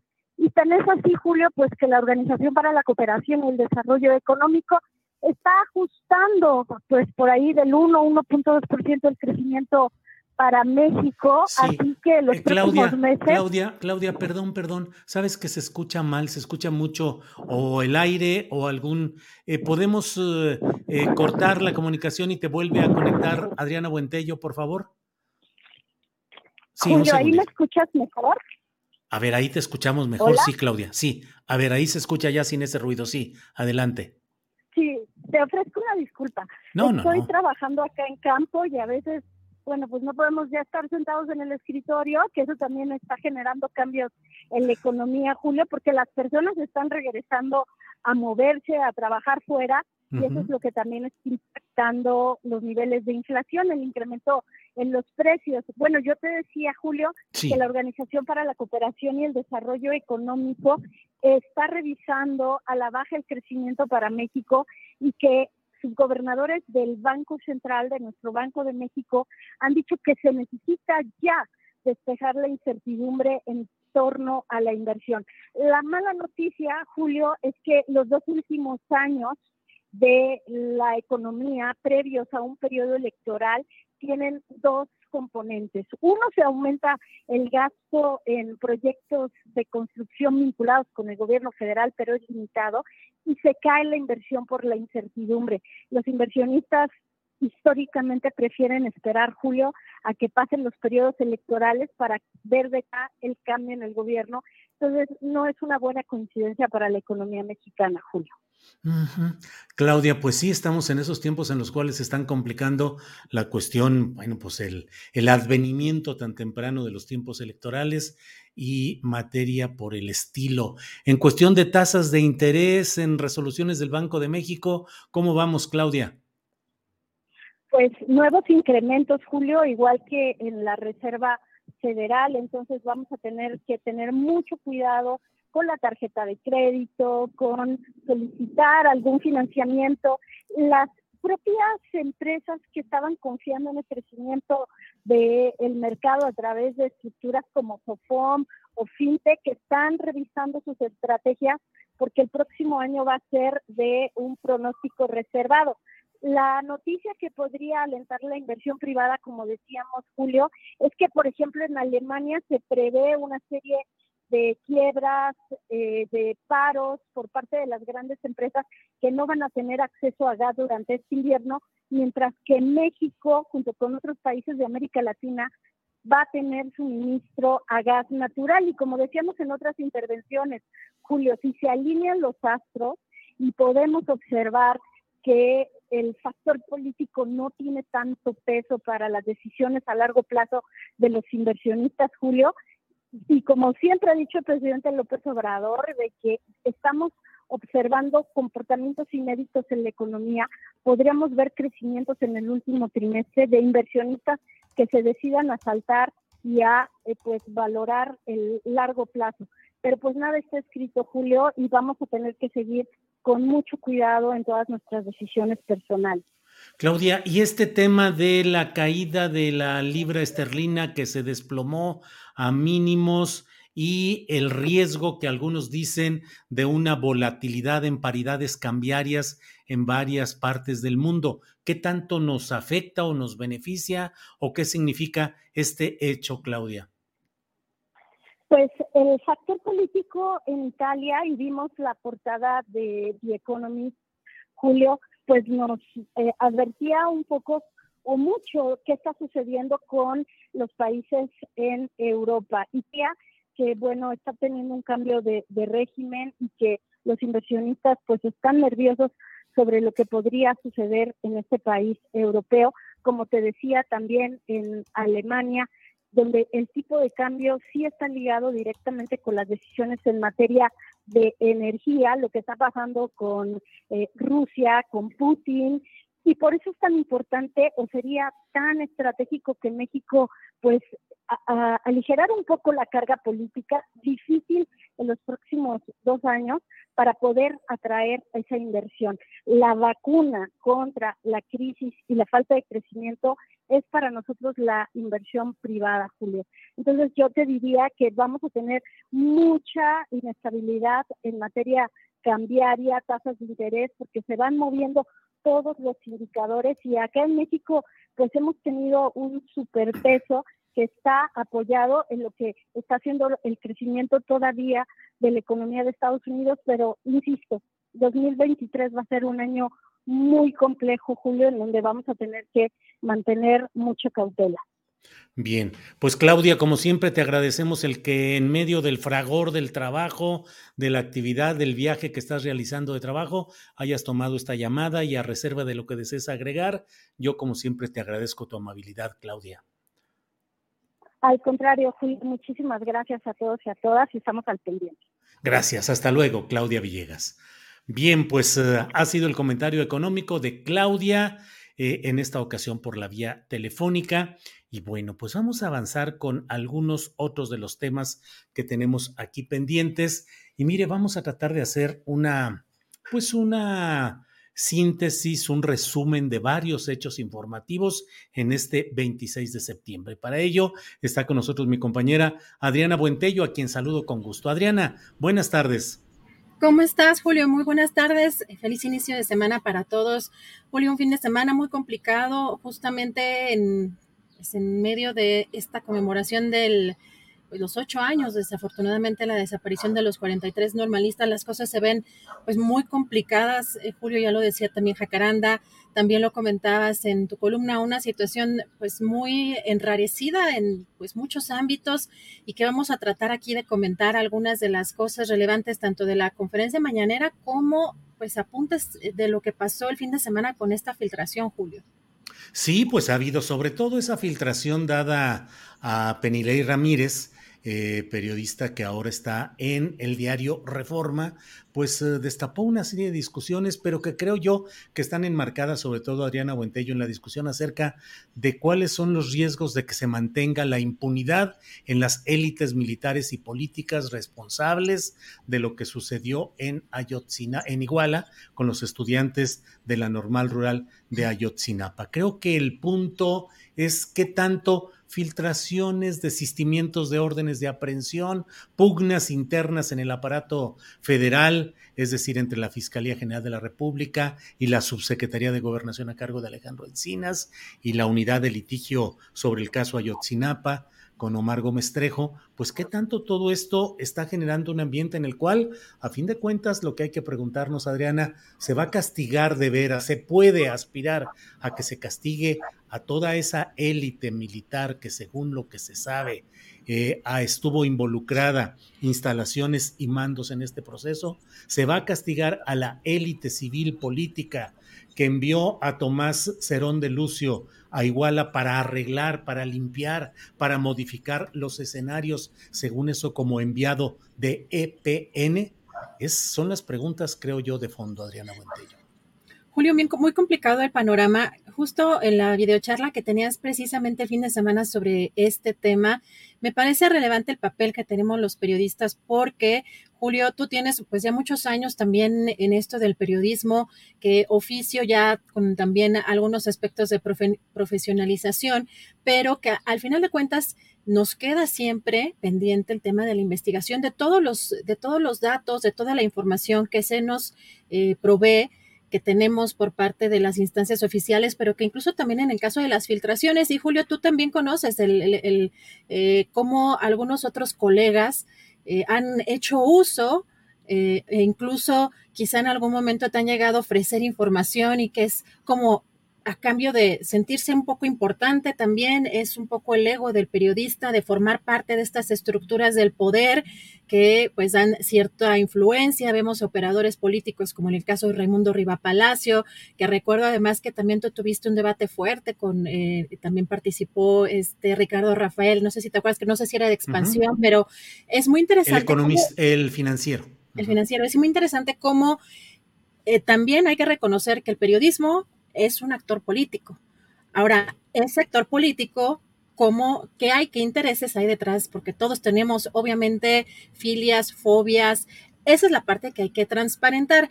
A mí me parece muy delicado lo que vimos el fin de semana, Julio, porque primero, antes que otra cosa, el periodismo nunca puede estar por encima de las víctimas. Creo que esa sería una premisa básica. El periodismo, como eh, comentaba ayer, es un actor político y que tiene o elige varios ángulos para ejercerse aquí el punto es, pues, si son transparentes, si sabe el periodista que está siendo utilizado como un emisor, eh, como una herramienta política. Lo bien mencionabas también, Julio, en esta videocharla que hiciste. Estamos analizando esa información que nos están dando, quién está detrás, cuál es el interés de esa persona por hacer esta filtración. Creo que esas son claves que también tú comentaste el fin de semana. Y yo esto también lo quiero poner un poco a colación, Julio, porque eh, siento que de pronto también en esto de los egos, dentro de los propios periodistas, hay algo que ya está sobrepasando el propio ejercicio o el oficio periodístico, que es cuando ya estamos utilizando de más las filtraciones o las fuentes anónimas, cuando no hay un equilibrio y cuando no hay este ejercicio reporteril y pues ahora lo que estamos viendo es una complicación en una situación que se ha venido grabando y que la han señalado incluso los familiares en diferentes ocasiones porque no es la primera filtración que hay de esta naturaleza. Julio, ahora algo que parece que tiene una relación que me parece que puede eh, eh, pues estar o debe analizarse es cuál es la relación entre las personas que han estado haciendo estas filtraciones dentro de la propia Fiscalía General de la República, el asesinato extrajudicial de uno de los informantes, de una de las figuras o testigos clave en este proceso que fue anunciado precisamente en este, en este informe de Ayotzinapa y la detención de órdenes de aprehensión, es decir, si ahí hay un hilo conductor, Julio, para poder eh, pues para poder echar abajo todo este proceso. Que ¿A qué te refieres con esa persona que asesinaron? ¿Quién? Ah, justo vamos a ver si puede ponernos eh, este Andrés, una de las eh, de lo que viene. Ah. perdón, me está saliendo en mi, en mi, pantalla que está llena la computadora, entonces me están saliendo. No, sí está, sí está, aquí está ya. De Juan Salgado Guzmán, alias El Caderas, alias El Indio también lo apodaban. Sí, perdona, adelante, Adriana. Perdón, es que no, la, computadora me está ya diciendo, está llena la computadora, entonces me están saliendo acá letreritos. Pero este tema es muy interesante porque propios, los propios elementos de la fiscalía, Julio, fueron los que ya estando sometida a esta persona, el Caderas, justamente eh, que mencionas, Julio, pues lo ejecutaron, lo ejecutaron, pero no nada más eso, sino que no hay, eh, no hay, em, al, momento no hay eh, indicios, pues, de que este, vayan a declarar, o sea, no han, eh, no están en la postura ahorita de declarar estas, estos agentes, pero además, por supuesto, tampoco hay una sanción respecto a estos hechos. Esta combinación de factores, Julio, ¿cómo está abonando en la impunidad de este caso? Vamos a ver si Andrés nos puede poner, fíjate lo interesante hoy del video que hoy en la conferencia mañana. Si quieres, nada más, Adriana, sobre este tema de del apodado El Caderas, pero que también era conocido como el indio, eh, de apellido Salgado, Juan Salgado, era tío de Mario Casarrubias Salgado, que fue el fundador del Grupo Guerreros Unidos. Y él, eh, Salgado, el indio o el Caderas, hizo varios señalamientos en varias ocasiones señalando cómo había sido todo el procedimiento de la detención y la ejecución de los estudiantes de Ayotzinapa. Mencionó mandos militares, mandos políticos, mencionó incluso en una primera instancia al propio Omar García Harfuch y eh, fue asesinado, fue ejecutado porque lo descubrieron a bordo de un taxi y cuando ya lo tenían sometido, él disparó um, toda la carga de su pistola, de una sola carga, ya no tenía otro cargador y cuando estaba ya herido en el taxi, sometido, le descargaron 15 o 20 balazos porque lo ejecutaron. 23, vamos a, vamos a 23, fíjate, vamos a poner, esto es, todo esto es del informe de Ayotzinapa, la de ordenan tirar, Andrés, por favor. Aquí justamente es donde estamos viendo la, este, los resultados de la autopsia y fíjate lo que dice, sin embargo, al acercarse al individuo, eh, un tercer elemento de la policía ministerial dio la orden de tirar aun cuando Salgado Guzmán se encontraba herido y sometido. El resultado de la autopsia señala que el occiso presentó 23 lesiones provocadas por arma de fuego. Claro, y esa hubiera sido una voz muy importante para revelar todos los detalles de todo ello que le constaba a este personaje y agentes de la Fiscalía General de la República prefirieron silenciarlo. ¿Qué tantas cosas la FGR de Gers Manero prefiere ir silenciando por la vía de los disparos de arma de fuego, por la vía de filtraciones? El propio Triana, el dirigente del Partido Acción Nacional, dijo que dejen de linchar o de atacar a Penilei Ramírez dice, porque las filtraciones vienen de adentro. ¿Quién? Una clave, así más o menos lo dice Triana, dice Gertz Manero. ¿Cuál es el papel de la FGR y de Gertz Manero? Adriana, adelante, por favor. Julio, fíjate, sí, o sea, es cierto, yo creo que la responsabilidad, en, este caso penal, de las filtraciones viene de un funcionario. Eso creo que, eh, yo creo que coincidimos. En el tema de la responsabilidad moral, por supuesto que los periodistas tenemos que saber cuál es el objetivo de esas filtraciones Y imagínate la gravedad si una, o sea, de un periodista o de una periodista que al no tener la conciencia o al no reflexionar sobre qué está publicando echa abajo por su culpa, por la responsabilidad de publicar esto sin prever esas consecuencias, echa abajo o contribuye a que se eche abajo un proceso. Hay una responsabilidad moral también ahí me parece muy importante. Pero en el tema de Alejandro Encinas, de las cosas eh, que ha declarado el subsecretario, a mí me parece de suma gravedad el hecho que ha mencionado en algunas de las entrevistas que hay todavía estructuras dentro de la Fiscalía General de la República que responden, Julio, al pasado. Eso creo que es la parte fundamental. ¿Quiénes son los funcionarios? Eh, empezando por el propio fiscal Gertz Manero, el titular que pues no puede hacer ajeno a todas estas acciones ¿Y qué es lo que va a suceder con este proceso cuando estamos viendo que continuamente hay filtraciones que pueden afectar el debido proceso? En el caso de si son números telefónicos, pines, eh, las conversaciones que han sido eh, intervenidas, eh, todo lo que tiene que ver relativo a los datos personales de, estos de estas personas y cómo eso puede echar abajo un proceso, incluso puede ponerlos en riesgo para que los asesinen, para que puedan huir hay aquí sin duda, eh, y por eso también retomo esa palabra eh, que, mencionó el Centro Pro de Derechos Humanos, un clima enrarecido en, en, estas últimas horas.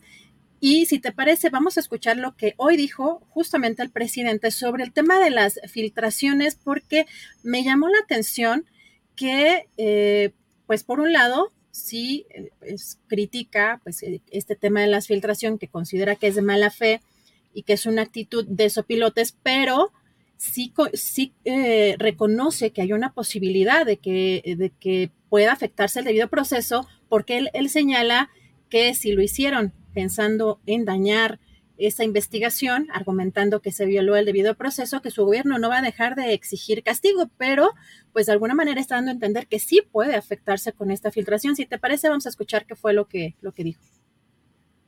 ¿Por qué porque no estaban en el informe. ¿Esas 21 órdenes no estaban en el informe y por eso fueron canceladas? No. O sea, se actuó a partir de las personas If you thought the only way to get a more defined jawline with natural looking results was through surgery, think again. Juvederm Volux XC is a non surgical injectable gel filler that improves moderate to severe loss of jawline definition and can help you achieve natural looking results with little downtime. Even better, this improved definition lasts up to one year with optimal treatment. No maintenance required. Improve jawline definition for a smooth, sculpted look with Juvederm Volux XC. For important safety information and to find a licensed specialist, visit juvederm.com. That's J U V E D E R M.com. Not for people with severe allergic reactions, allergies to lidocaine, or the proteins used in Juvederm. Common side effects include injection site redness, swelling, pain, tenderness, firmness, lumps, bumps, bruising, discoloration, or itching. There's a risk of unintentional injection into a blood vessel, which can cause vision abnormalities, blindness, stroke, temporary scabs, or scarring. Talk to a licensed specialist specialist to find out if it's right for you. Hey, it's Ryan Reynolds, and I'm here with Keith, co star of my upcoming film, If, only in theaters, May 17th. Do you want to tell people the big news? All right, I'll do it. Sign up now and you'll get unlimited for $15 a month in six months of Paramount Plus Essential Plan on us. Mintmobile.com slash switch. Upfront payment of $45 equivalent to $15 per month. Unlimited over 40 gigabytes per month. Face lower speeds. Videos at 480p. Active Mint customers by 531.24 get six months of Paramount Plus Essential Plan. Auto renews after six months. Offer ends May 31st, 2024. Separate Paramount Plus registration required. Terms and conditions apply if rated PG. Que aparecen como responsables en el informe. Sí, yo creo que lo hicieron de mala fe. Pero, en mi opinión, no se deben de ocultar las cosas. Yo nada más ofrezco disculpa, no solo por eso, sino por todo lo que injustamente le hicieron a sus hijos. Lo demás es una actitud de, con todo respeto, de sopilotes. Porque a lo mejor quienes filtraron ese documento sin testar lo hicieron pensando en que de esa manera ya no va a tener validez legal. Sí, nada más que esto no es un asunto nada más jurídico, esto es un asunto de justicia y de Estado. no es saber, es que como dieron a conocer los nombres, ya este, los vamos a dejar en libertad, porque se violó el sacrosanto debido proceso. No. Y si este, son responsables y cometieron los crímenes, entonces con una argucia legaloide se vulnera la justicia, se pisotea la justicia. No, si lo hicieron con ese fin, están mal, porque nosotros no vamos a dejar de exigir castigo a los responsables. Pues es una discusión bastante antigua respecto a lo que es la justicia y la legalidad. La justicia es una aspiración por la cual suelen luchar eh, intereses, grupos, personas en lo individual, en lo colectivo, aspirando a la justicia. La legalidad es el conjunto de normas sustantivas y adjetivas que permiten que aspiremos a llegar a esa justicia. Lo que hay es la legalidad. Y para bien o para mal, la obligación de las autoridades, y por eso el expediente fue testado, es decir, tachado en esas partes, por algo se hizo. Y lo hizo un funcionario del gobierno federal, el subsecretario Alejandro Encinas, quien presentó ese documento, la síntesis o la esencia, ante los padres, familiares, y defensores de los 43 antes de hacerlo público. Es decir, no estamos en presencia de un acto en el cual alguien irresponsablemente quiso ocultar la verdad, porque no se está ocultando la verdad en términos reales, se está cuidando para que pueda transitar adecuadamente por los caminos de la legalidad disponible. Y los jueces, en estricto cumplimiento de esa legalidad, bien podrían entender que se violó el principio de presunción de inocencia y que se violó el debido proceso judicial.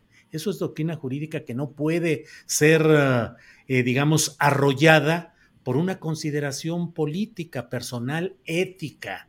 O sea, esa es la legalidad.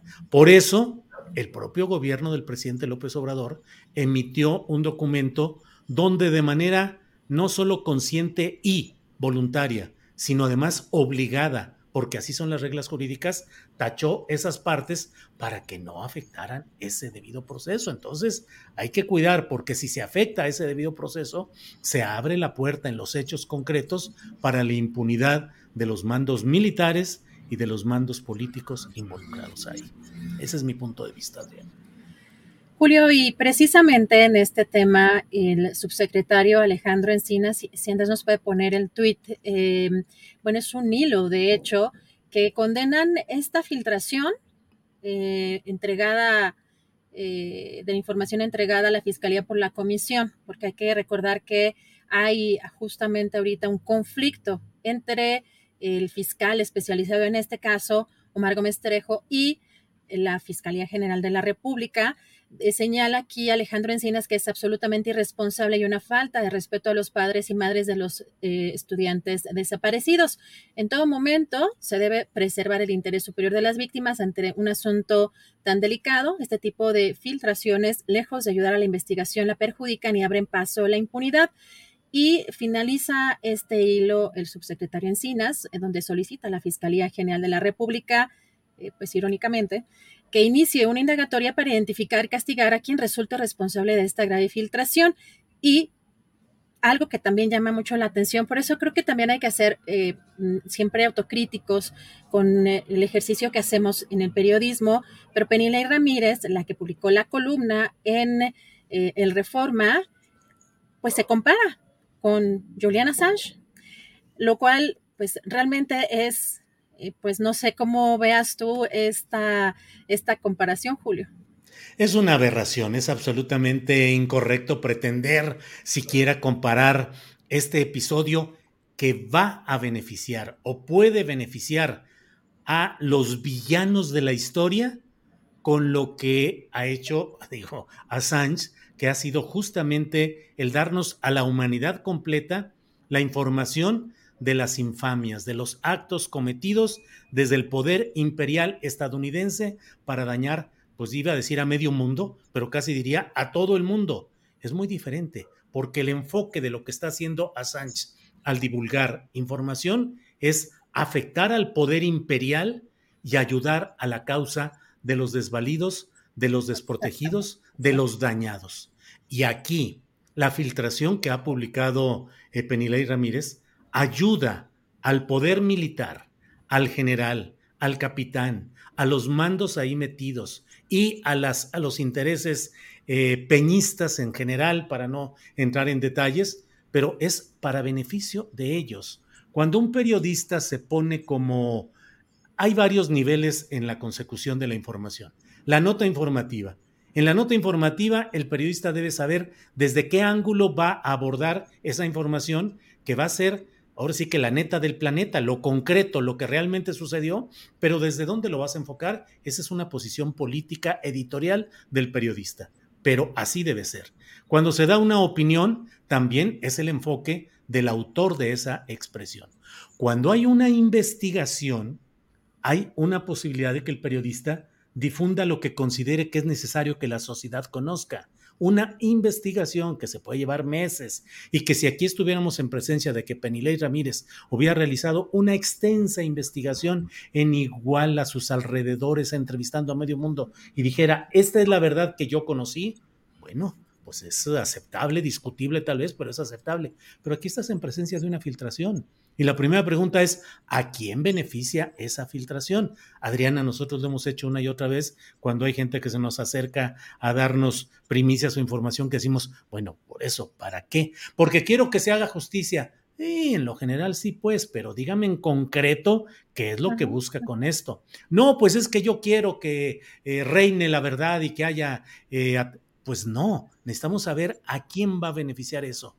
Y ya que estamos en estas confidencias ahora que nadie nos escucha, Adriana, recientemente hace pocas semanas tuve la invitación para hacer una serie de entrevistas con personas que deslegitimarían la versión de Israel Vallarta respecto a las acusaciones de secuestro.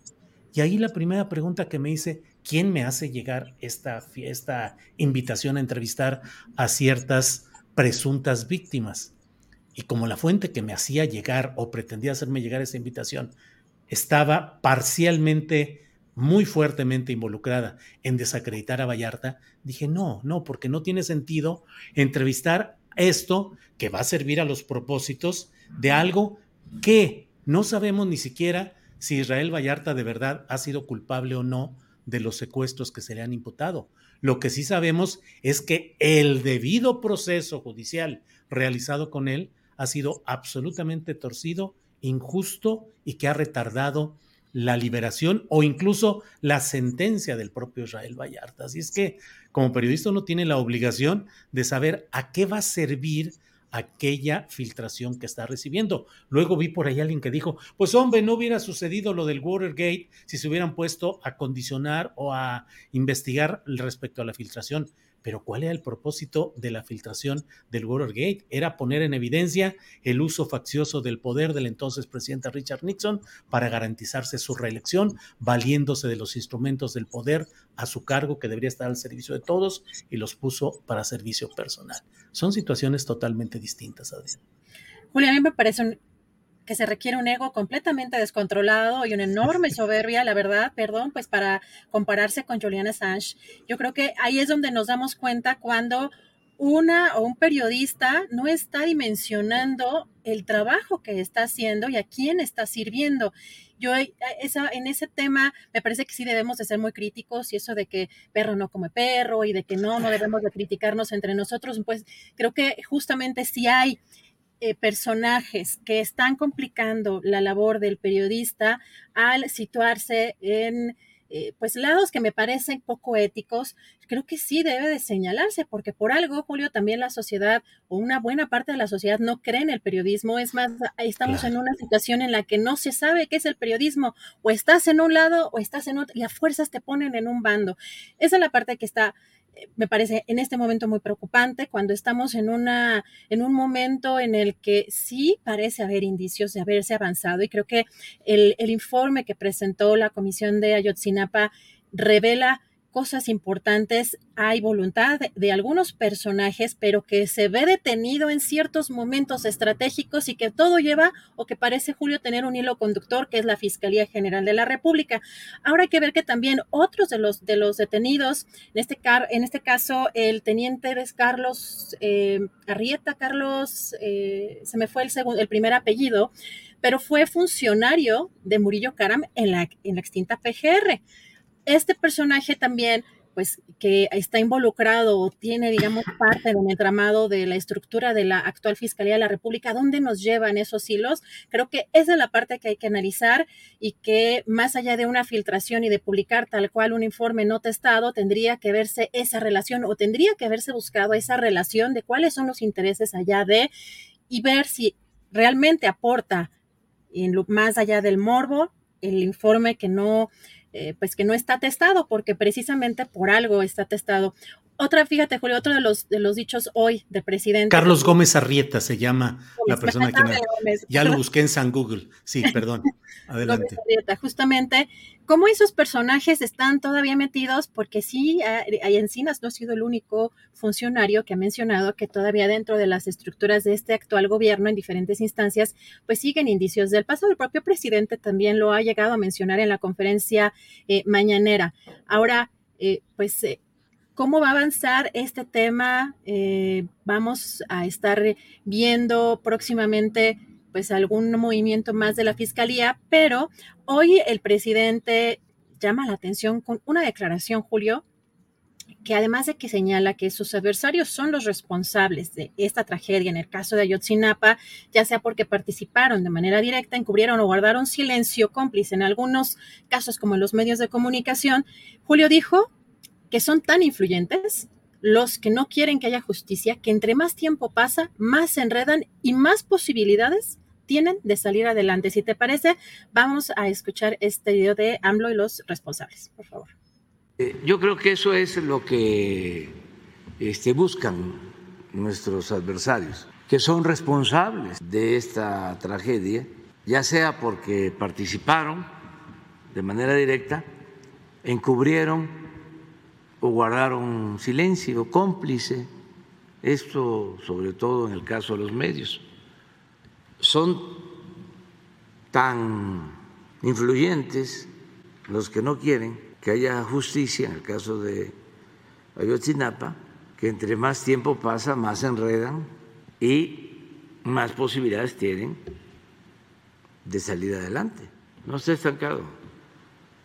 Es que no les gustó el que se actuara y que ya estén en la cárcel personas presuntamente responsables, como militares, como autoridades locales, como el ex procurador Murillo Cara Independiente de los adversarios, presidente, ¿usted estaría atendiendo este llamado que hace el fiscal especial porque asegura que de alguna manera estos elementos de la Fiscalía General de la República se lo brincaron para hacer esta solicitud de cancelación y si se va a investigar también a estos elementos de la FGR? Sí, eh, hay diferencias porque son muchos los intereses de todos. No, no, no, si esto no es de buenos y malos, no es maniqueísmo. Este es otro asunto. Por eso lo estoy atendiendo de manera personal y le pedí a la Fiscalía y le pedí al presidente de la Corte que se atendiera como un asunto de Estado y que Fiscalía, Poder Judicial y el Poder Ejecutivo nos aplicáramos. Habría una especie de encontronazo entre la, entre la Suprema, o bueno, el Poder Judicial y la Fiscalía, porque precisamente por Puede haber, es que hay diferencias en todo el gobierno, en todos lados. Son criterios distintos. Bueno, pues sí, siempre hay las diferencias, pero aquí el problema es cuando la orientación de un gobierno tiene que tener, debe tener un objetivo específico y cuando se vive en circunstancias como las de la Fiscalía General de la República, y ahí sí, Adriana, voy a abundar un poco en lo que tú ya has planteado eh, con mucha precisión, me parece a mí, pero sí, a mí me parece que en la Fiscalía General de la República está el punto de obstrucción institucional mayor a la esperanza de justicia en este país.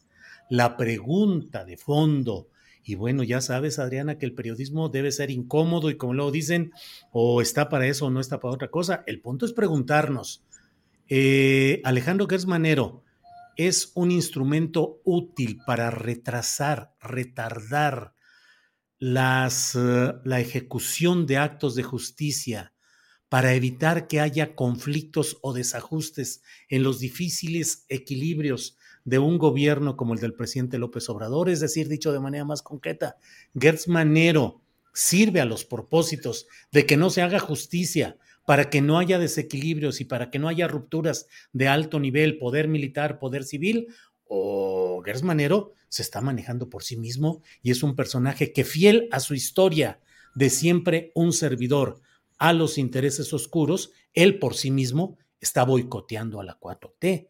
¿Es un instrumento útil que está siendo utilizado o es un instrumento autónomo que por sí mismo está boicoteando los intereses de justicia de la nación?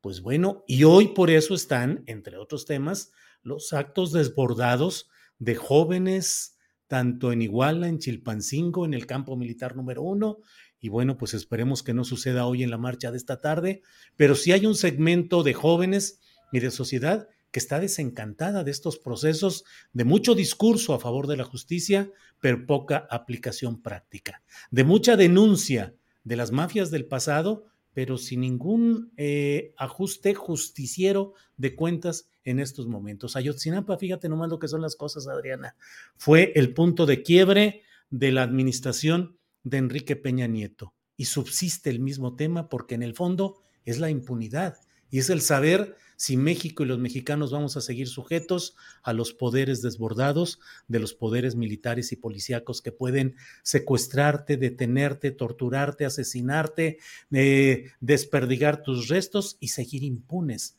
porque eso lo hace un policía de crucero a sabiendas de que lo puede hacer impunemente, lo hace un policía estatal, lo hacen las fuerzas militares, lo hacen los marinos, lo hace todo mundo. Mientras se mantenga ese sistema de impunidad, pocas cosas de fondo realmente pueden cambiar. Es mi punto de vista, Adriana.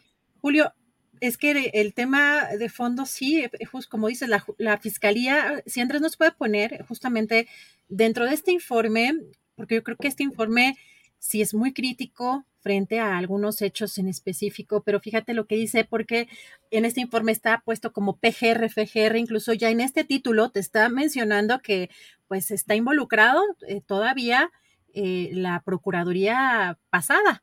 Dice una situación similar este, la de los jueces se presenta en la Fiscalía General de la República, donde se registra una falta de coordinación entre sus áreas respecto a la investigación sobre Guerreros Unidos en demérito del trabajo de la unidad eh, especializada sobre este tema.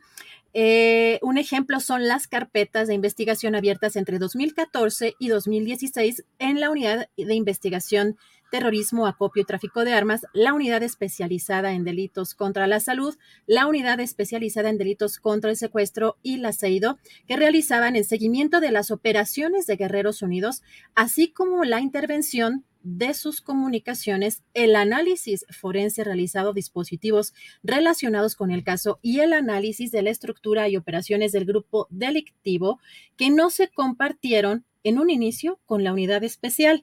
Creo que esta es una de las partes también claves, Julio, por los cuales está eh, pues enredado todo este asunto en lo que evidencia el informe, lo que evidencia el subsecretario Encinas, pues sí hay un tema ahí de gravedad que pues parece que en la conferencia mañanera el presidente sigue respaldando el actuar de esta eh, fiscalía. También en esta, en, estos números de las personas, si nos pone Andrés, las personas que han eh, perdido la vida, porque hay algunos casos que fueron eh, fallecimientos naturales, en el caso de uno de los líderes de, de estas organizaciones criminales que le dio COVID, pero son 26 personas fallecidas o ejecutadas que han sido vinculadas a este caso, lo cual pues sí preocupa eh, sobre todo cuando hay una situación de homicidios.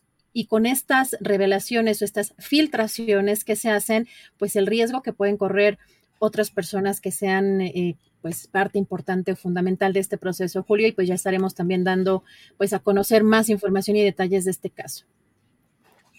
Bueno, pues eh, ya le dimos más o menos una buena repasada, Adriana, algunos de los muchos aspectos. Nos podremos pasar un largo rato aquí hablando y analizando muchos de estos eh, detalles, pero bueno, pues por lo pronto ya lo hemos hecho en este lunes 26 de septiembre en espera, Adriana, de lo que sucederá ya en un par de horas, en una hora y media debe iniciar, si es que inician puntualmente, la manifestación, la marcha de los familiares y activistas a ocho años de los sucesos de Igual. Adriana, pues vamos a pasar, si estás de acuerdo, a la mesa con nuestros compañeros periodistas. Regresamos en un rato más con la información que se vaya acumulando, Adriana. Perfecto, Julio. Yo estoy ya este, aquí, bueno, estoy lista con Jorge en, la línea. Me imagino que va a tener algún detallito eh, telefónico eh, o, bueno, de conexión, pero nuestro querido eh, Salvador Frausto ya está acá puesto. Bueno, muy bien, Adriana. Seguimos en contacto. Gracias por este espacio que compartimos. Gracias. Bueno, pues son las 2 de la tarde con 32 minutos de este lunes 26 de septiembre de 2022. Vamos ya a nuestra mesa de periodismo. Vamos con nuestro compañero Frausto Salvador, manejador, estrella no solo de vehículos, sino de la información periodística. Fraus, Salvador, ¿cómo estás? Buenas tardes. Eh, hola Julio, pues aquí un gran gusto, otra vez me atrapó el tráfico, en buena parte por la marcha, el centro está em, saturado eh, pues por la marcha que como bien dices va a empezar en una hora y media y pues ya se siente aquí el movimiento muy fuerte de la de la gente que va a acudir a esta marcha de los padres, activistas y familiares eh, y estudiantes de Ayotzinapa. Sí, Salvador.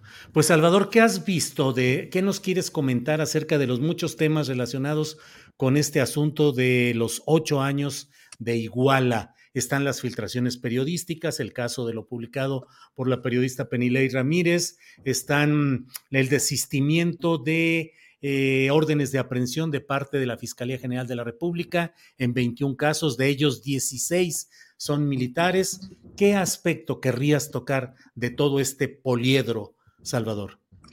Sí, bueno, pues eh, había en principio una señal que me parece que fue eh, bien recibida con el informe de Alejandro Encinas, en el cual, bueno, pues se cuestiona eh, elementos eh, centrales, nodales de la famosa verdad histórica de Murillo Caram, que eh, ahí parecía abrigar una esperanza de que pudiera mm, avanzar las investigaciones hacia otras líneas de investigación, como son, pues bueno, pues para recapitular un poco, bueno, pues se, se dejaba como en claro que los estudiantes no habían sido llevados todos ellos es más, eh, acaso ninguno al basurero de Cocula, que no habían sido ahí eh, asesinados e incinerados en aquella eh, noche del 26 y madrugada del 27 de, de septiembre de hace ocho años, se había ya indicios de que había algunos militares que habían participado no solo en la observación, sino también en la desaparición y en la probable asesinato de algunos de los estudiantes. Y después de eso vienen ciertas em, eh, noticias interesantes, como por ejemplo la orden de aprehensión y la aprehensión del procurador, ex procurador Murillo Caram, las órdenes de aprehensión, 83 órdenes de aprehensión, entre ellas 20 a militares, pero después viene un asunto que molesta mucho a los padres de Ayotzinapa, de los estudiantes de Ayotzinapa y a activistas que están eh, metidos eh, de manera importante en el tema, que es el desistimiento de varias órdenes de aprehensión, sobre todo contra militares, y eso eh, genera una duda, una incertidumbre y una falta de, claridad por parte de la Fiscalía General de la República de cómo fue que se dio y por qué se dio ese desistimiento de las órdenes de aprehensión. Me parece que ahí está la pregunta eh, en este momento que tendría que ser aclarada por las autoridades del gobierno federal de cómo es este desistimiento. Eh, a la par de eso, pues lo que vemos es que eso ha encendido el enojo en el entorno de las manifestaciones que se van a dar este día y eh, pues el anuncio que ya han dado los padres de los 43 y el propio Vidulfo Rosales, el vocero, que em, pues ha dicho que va a haber un pronunciamiento sobre este, este asunto y pareciera ahí pues un doble juego interno en la fiscalía porque además, pues como se dio a conocer este fin de semana en varios medios de comunicación, entre ellos una información dada a conocer en Milenio por mi compañero Temoris Greco, es eh, que se negociaron las órdenes de aprehensión, varias de ellas, sobre todo la de Murillo Caram, a espaldas de la Fiscalía Especializada en el caso Ayotzinapa. No estaban enterados los de la Fiscalía Especializada, estaban en Israel negociando, conversando sobre el tema de la extradición de Tomás Herón y eh, bueno, pues ese doble juego en la Fiscalía tiene que ser aclarado en algún, en algún momento por las autoridades, Julio. Y me parece que por ahí está ahorita, digamos, eh, parte de la, de la discusión y el enrarecimiento de este, de este tema, Julio. Bien, Salvador Frausto, gracias. Bueno, déjame informarle a nuestro público que pues eh, ya nos habíamos librado un buen rato de las desmonetizaciones. Nos acaban de avisar hace un par de minutos de que estamos desmonetizados porque YouTube considera que nuestra programación, lo que estamos programando o difundiendo, no va acorde con el criterio deseado para los anunciantes de YouTube. Bueno, eh, no está con nosotros todavía eh, Jorge Meléndez, el periodista Jorge Meléndez, parece que tiene problemas con la conexión tecnológica, pero por eso eh, vamos a seguir analizando temas con Salvador. Salvador, te hago una pregunta bien concreta, ahora sí que porque nos toca como periodistas. Teniendo, ¿qué opinas sobre la filtración específica que dio a conocer Penilei Ramírez?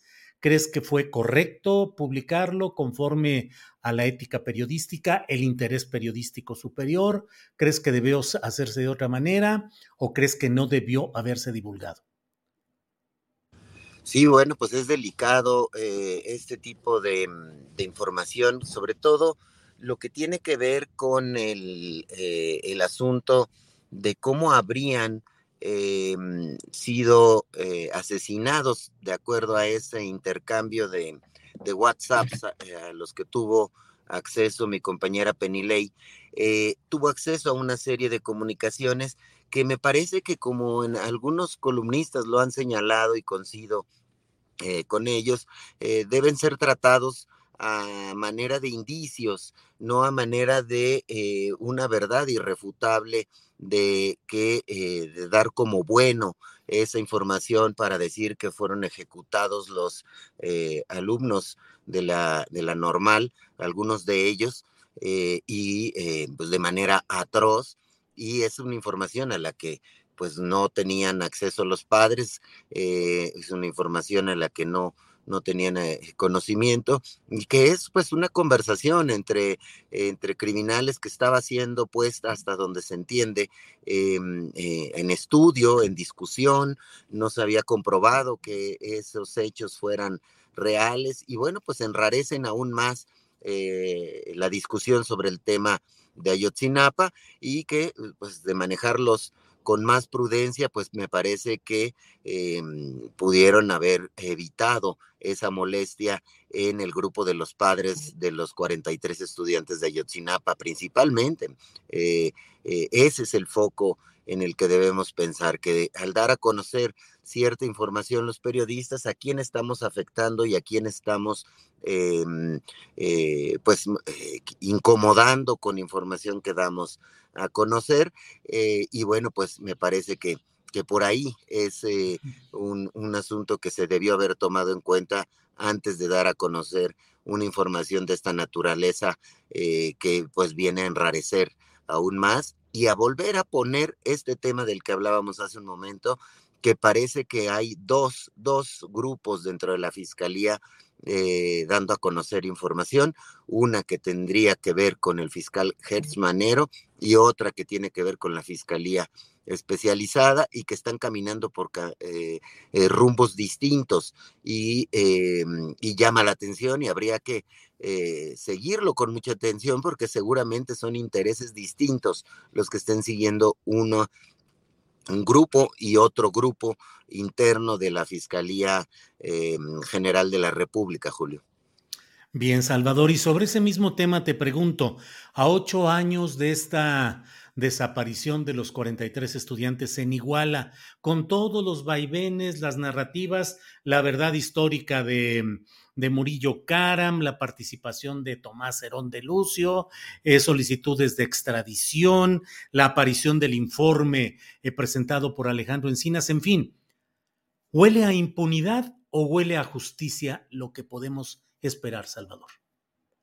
Yo creo que, eh, pues nuevamente, siempre que algo se enrarece, que parece que iba por un camino correcto, es que hay ahí algunas eh, eh, presiones, algunas manos que ya sabremos en, seguramente en los días y en las semanas por venir de dónde vienen, de dónde provienen estos, estas presiones. Pero lo extraño es este doble rasero, este doble juego de la Fiscalía General de la República, la presunción de que el ejército estaría presionando, porque es precisamente 16 eh, eh, eh, militares los que se cancela sus órdenes de aprehensión y pues e, en ese, en ese campo, en esos dos espacios podrían estar ocurriendo presiones para detener, para que no avancen correctamente las investigaciones, que me parece que sí iban por muy buen camino y que sí estaban poniendo eh, pues nuevos elementos que francamente cuestionaban a fondo eh, varios elementos de la famosa verdad histórica y de cómo se trató de encubrir estos, esta serie de hechos de la noche de Iguala por parte de funcionarios municipales, estatales, em, federales, eh, de círculos militares, incluso eh, llegan a tocar a las puertas de los pinos del gobierno del presidente Peña Nieto, y sin embargo ahora la confusión, generar este tipo de ruidos, vuelve a meter el asunto en una circunstancia de, de no saber dónde quedó la, quedó la bolita y pareciera ser intencional y apuntar hacia un asunto de impunidad, como bien señalas, eh, Julio. Yo creo que es una, es una de las tesis que ha sostenido también eh, los documentales y el libro de eh, mi compañero, el periodista Temoris Greco, sobre el ejército en la noche de Iguala, de cómo se ha querido em, eh, enrarecer esta investigación con esta, esta eh, especie de, de, manera de caja china, ¿no? De, de, estar poniendo una versión aquí, poniendo una versión allá, y eso solo alimenta y le da argumentos a quienes eh, están interesados en que no se conozca esa verdad histórica, principalmente pues a funcionarios públicos de la administración anterior, Julio. Salvador, pues muchas gracias.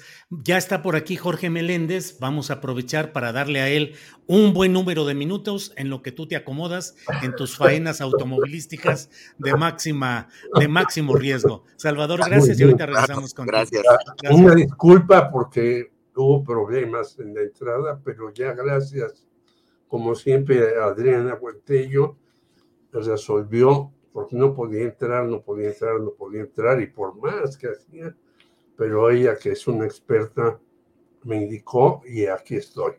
Qué bueno, Jorge. Pues Jorge, ¿qué Julio, Yo creo que hay, valga la palabra que nunca me ha gustado, hay un complot entre medios de difusión, personajes del ejército y una serie de individuos que han estado metidos en las labores de vigilancia en México y que han sido más este, abusadores del poder que eso.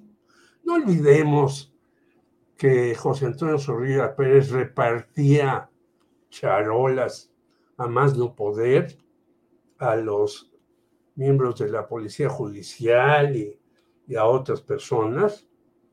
Y yo creo que los medios, hoy leo a un señor con el que yo he tenido divergencias muy fuertes, se ha quedado callado de lo que yo he dicho, un señor Jorge Fernández Menéndez, que vuelve a defender al ejército con todo y por todo.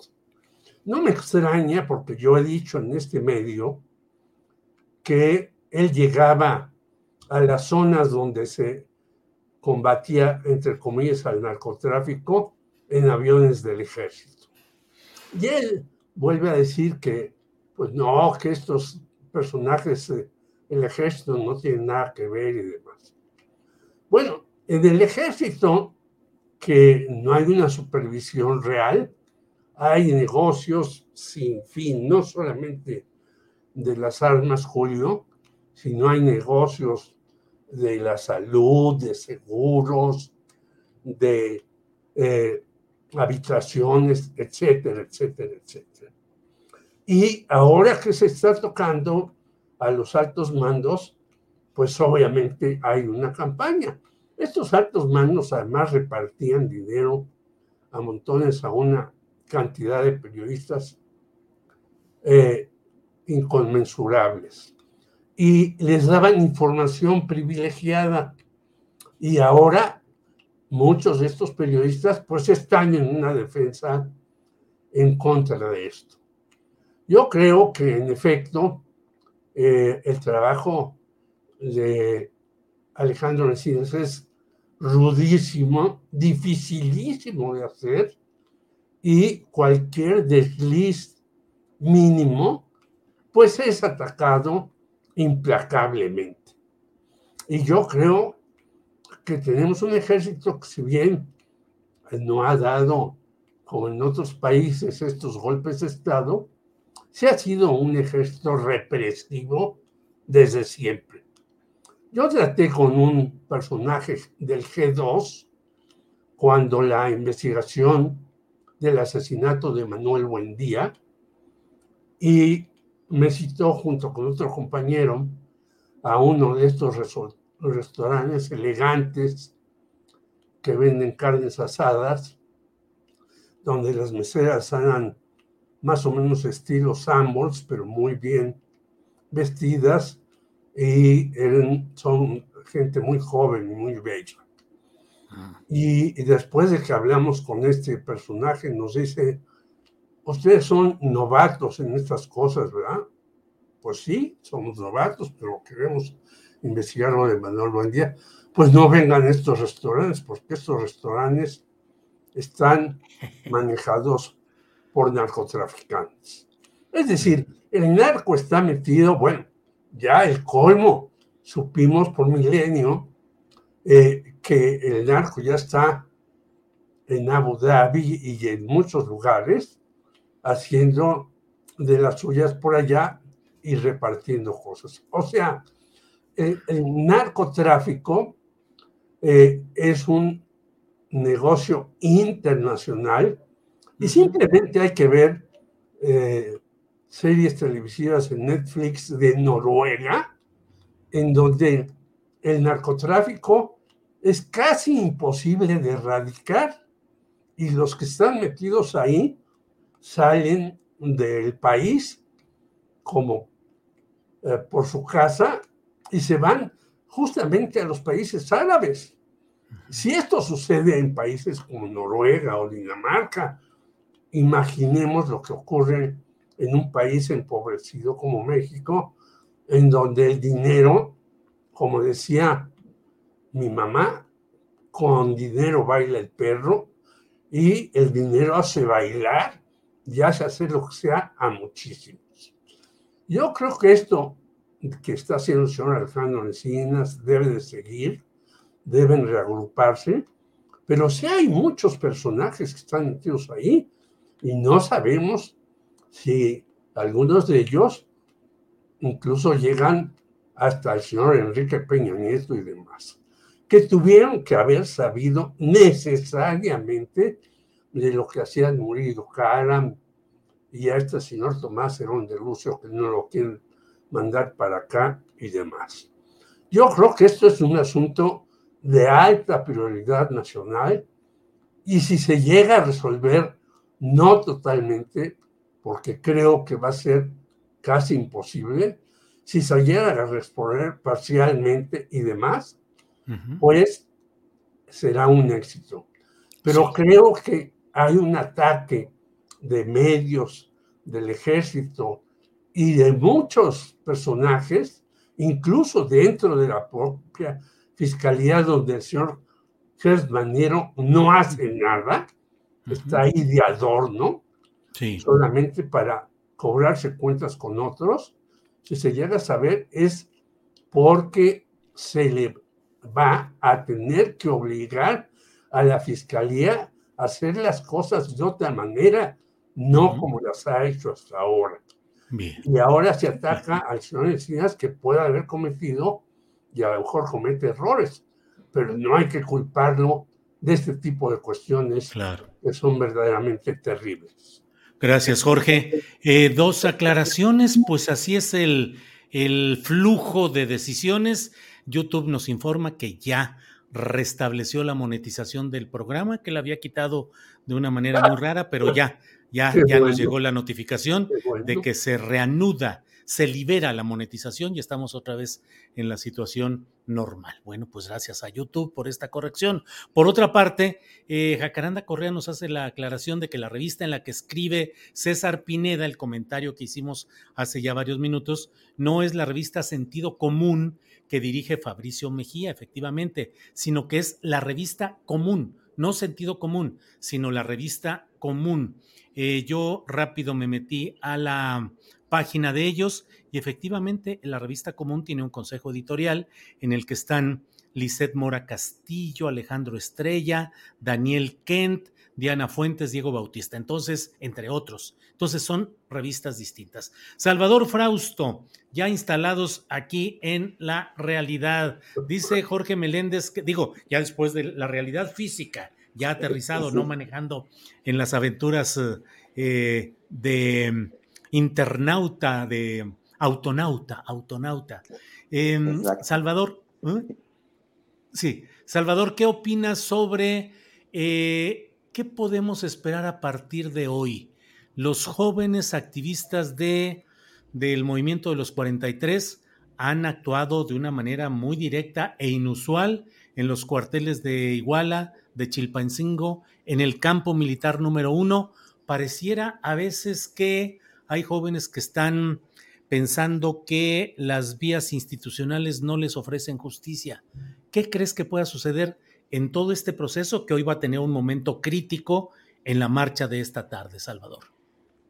Sí, bueno, pues hay, hay fuerte preocupación por eh, lo que vaya a pasar en la marcha de hoy. Lo hemos visto en cómo se están desplegando las eh, vallas de protección a Palacio Nacional por una parte, un montón de extintores, por ejemplo, que se están repartiendo a lo largo del centro de, la República, del centro histórico de, la Ciudad de México, y otras marchas en otros estados, en Guerrero y en muchos otros va a haber manifestaciones. Entonces, eh, hay preocupación, sobre todo por el tema, según dijo el presidente López Obrador en la mañana, de eh, que haya eh, grupos radicales o de provocadores o de infiltrados que quieran generar mayores grados de violencia y el propio enojo ya en sí mismo que hay por parte de muchos estudiantes de la normal de Ayotzinapa. Me parece que el llamado de los padres eh, de los 43 ha sido siempre de una manera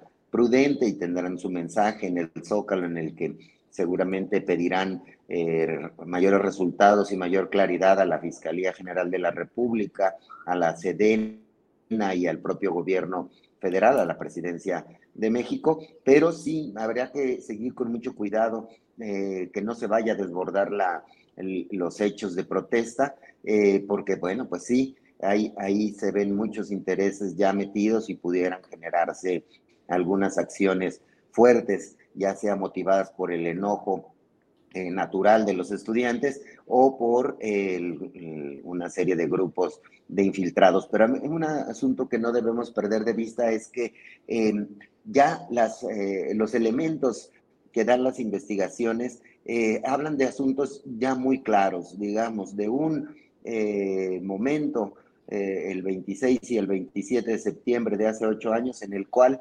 un grupo de narcotraficantes eh, contó con el apoyo de policías municipales, de policías estatales, de policías federales, del ejército, de elementos del gobierno estatal, de elementos del eh, ejército, como decíamos, de la, de la entonces Procuraduría General de la República. Entonces estamos hablando de funcionarios públicos protegiendo o participando de la mano con un grupo criminal.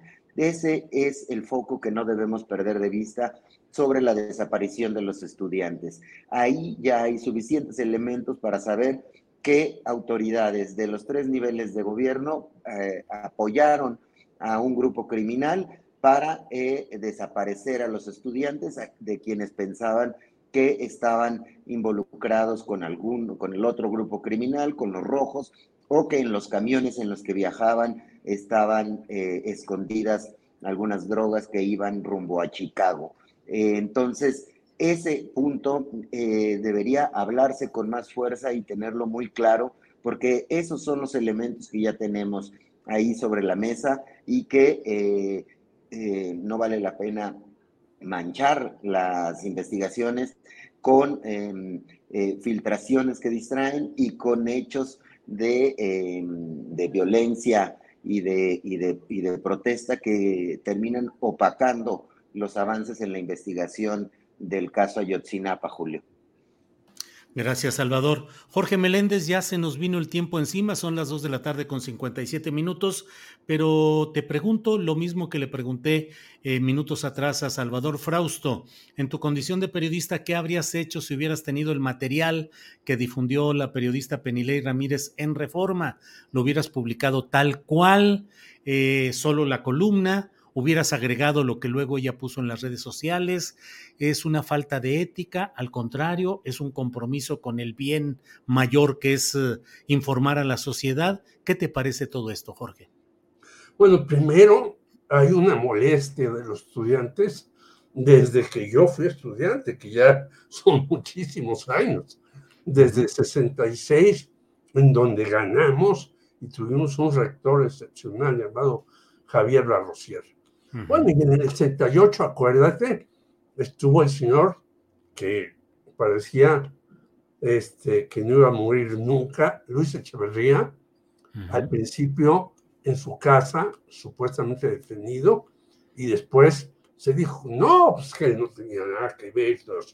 Existe una gran molestia que va en aumento y en aumento y en aumento, porque no hay detención de muchos culpables de una serie de tropelías inmensas que hay en México.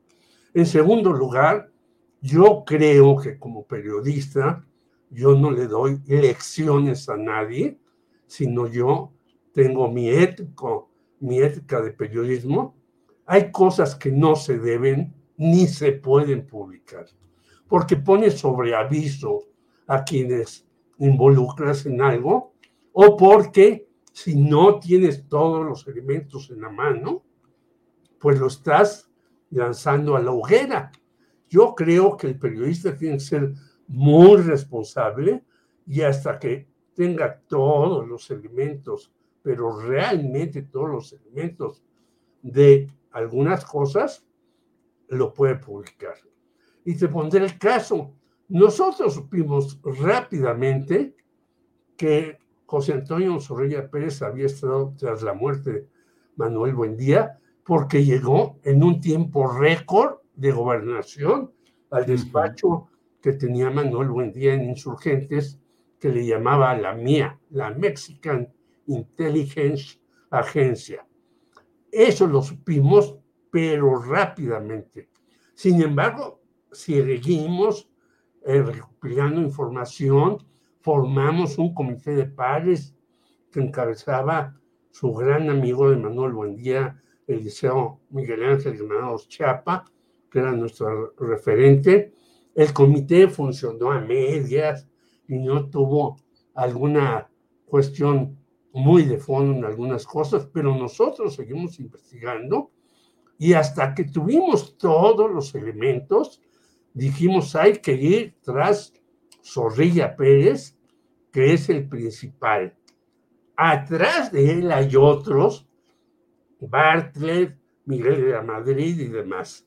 Pero de lo que no hay duda es que Zorrilla Pérez estuvo en el, asesinato de Manuel Buendía por muchas razones.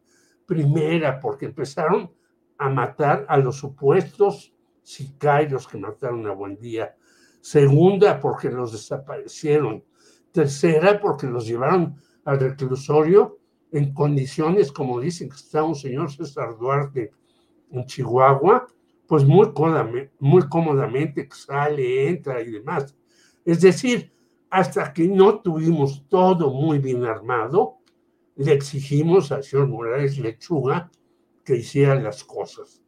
Y se pudo hacer así, pero yo creo que tener tres o cuatro elementos y decir, ah, es que las cosas están así y entonces van a meter a la cárcel a un general que no tiene nada que ver con una serie de cuestiones y demás, me parece que no debe de realizarse.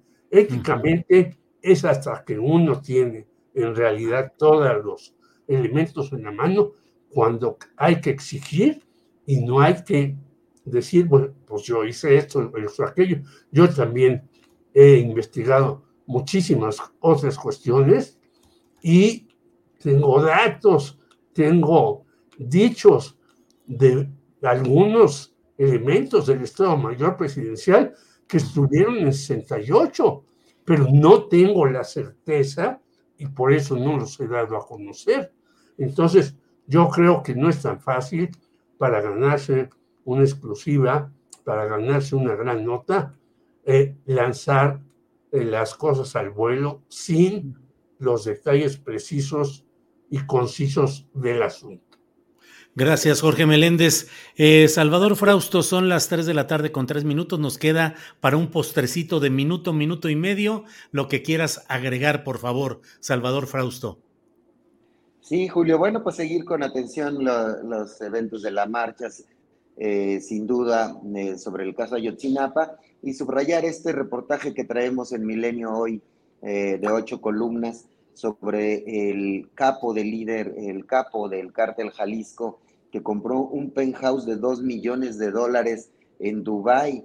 Las acciones de este grupo criminal, pues bueno, pues vienen expandiéndose a muchas partes del mundo con un cariz internacional muy importante y que, bueno, pues en una de las ciudades este, donde hay más dinero moviéndose, eh, como lo es Dubai, pues ahí ya tienen, tienen presencia y tienen presencia en eh, prácticamente todos los, los, continentes de este grupo criminal, eh, Julio. Entonces, habrá que esto le vamos a estar dando seguimiento en Milenio mañana y en los siguientes y en los siguientes días.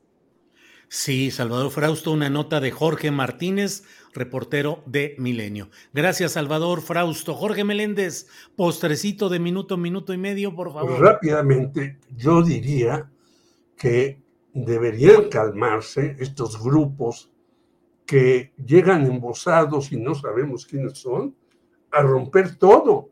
No es la primera vez. Hay una secuencia y los dejan y los dejan y los dejan rompen todo a su paso.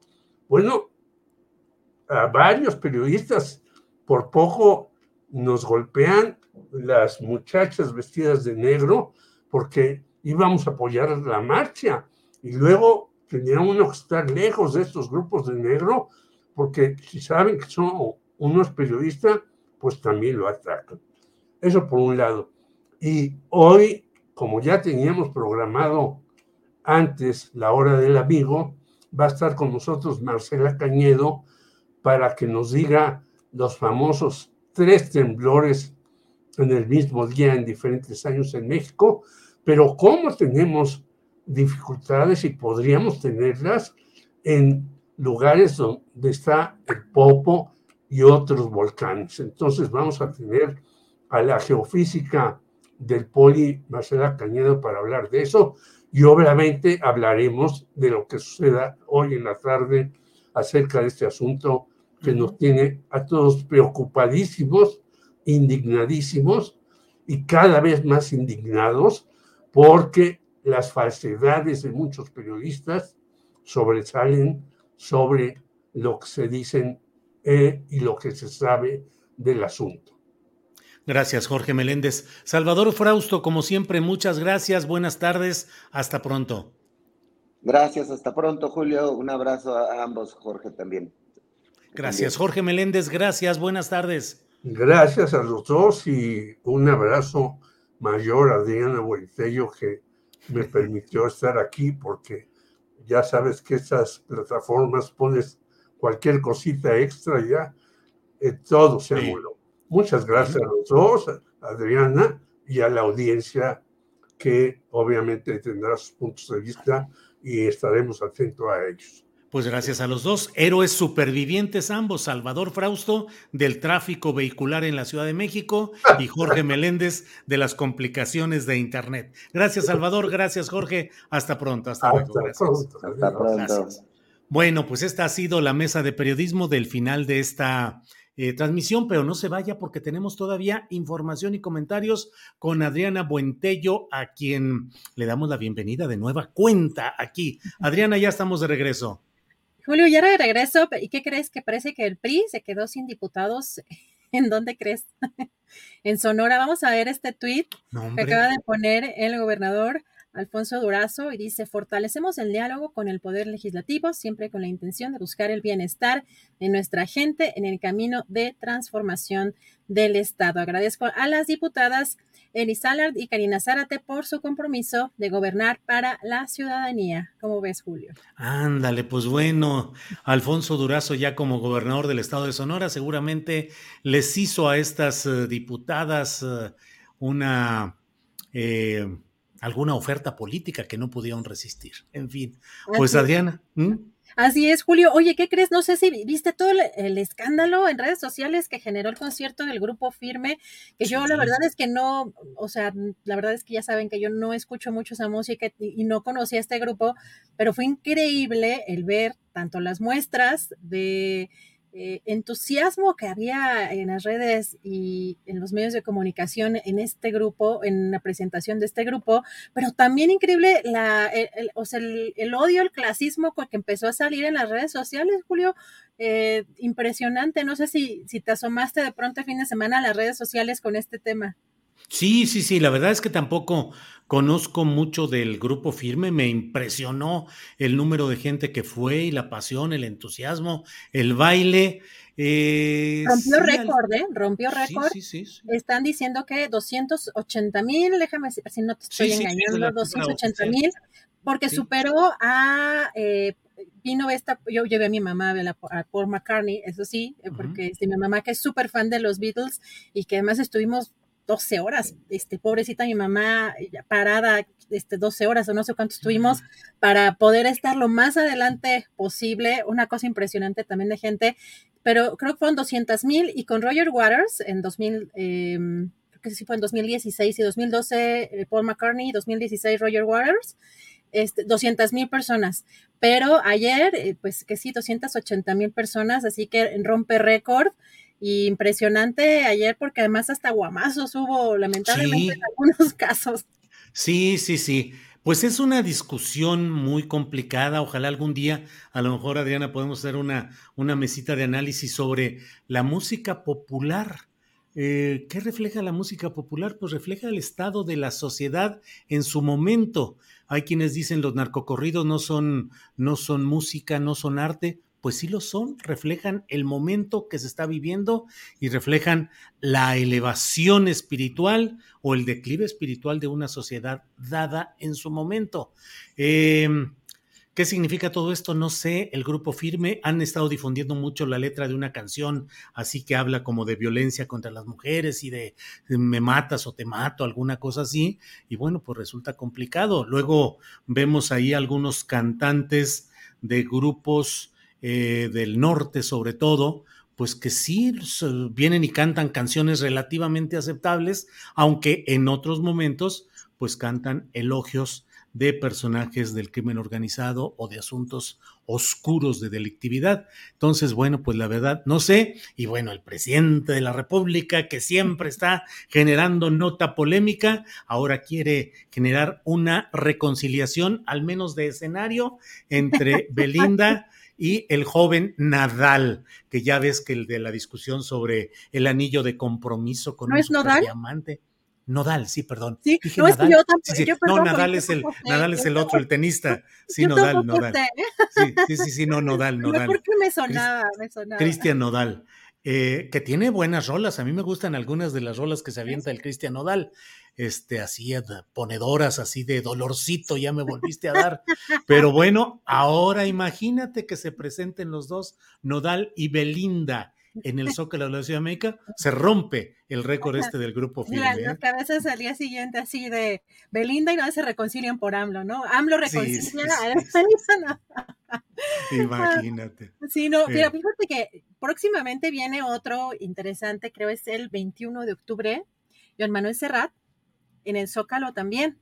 Así Ah. que, pues, esta, esta serie, digamos, de conciertos también gratuitos, este, pues, sí, digamos, levanta mucho el ánimo popular, pero sí vimos en el fin de semana, entre también por un lado algunos, algunos desmanes que ocasionaron eh, algunos, algunas personas, pero sí impresiona, impresiona ver el Zócalo con esa cantidad de gente y con ese ánimo y este sudados, este con lluvia, sin lluvia, eh, pues ahí está la banda, ¿no? Y, y la verdad es que sí está impresionante esto, pero bueno, eh, ya hay próximos conciertos, como les decía Joan Manuel Serrat el 21 de, eh, de octubre allá en el Zócalo Capitalino, eh, y pues vamos a estar también atentos a toda esta parte que es cultural, eh, Julio.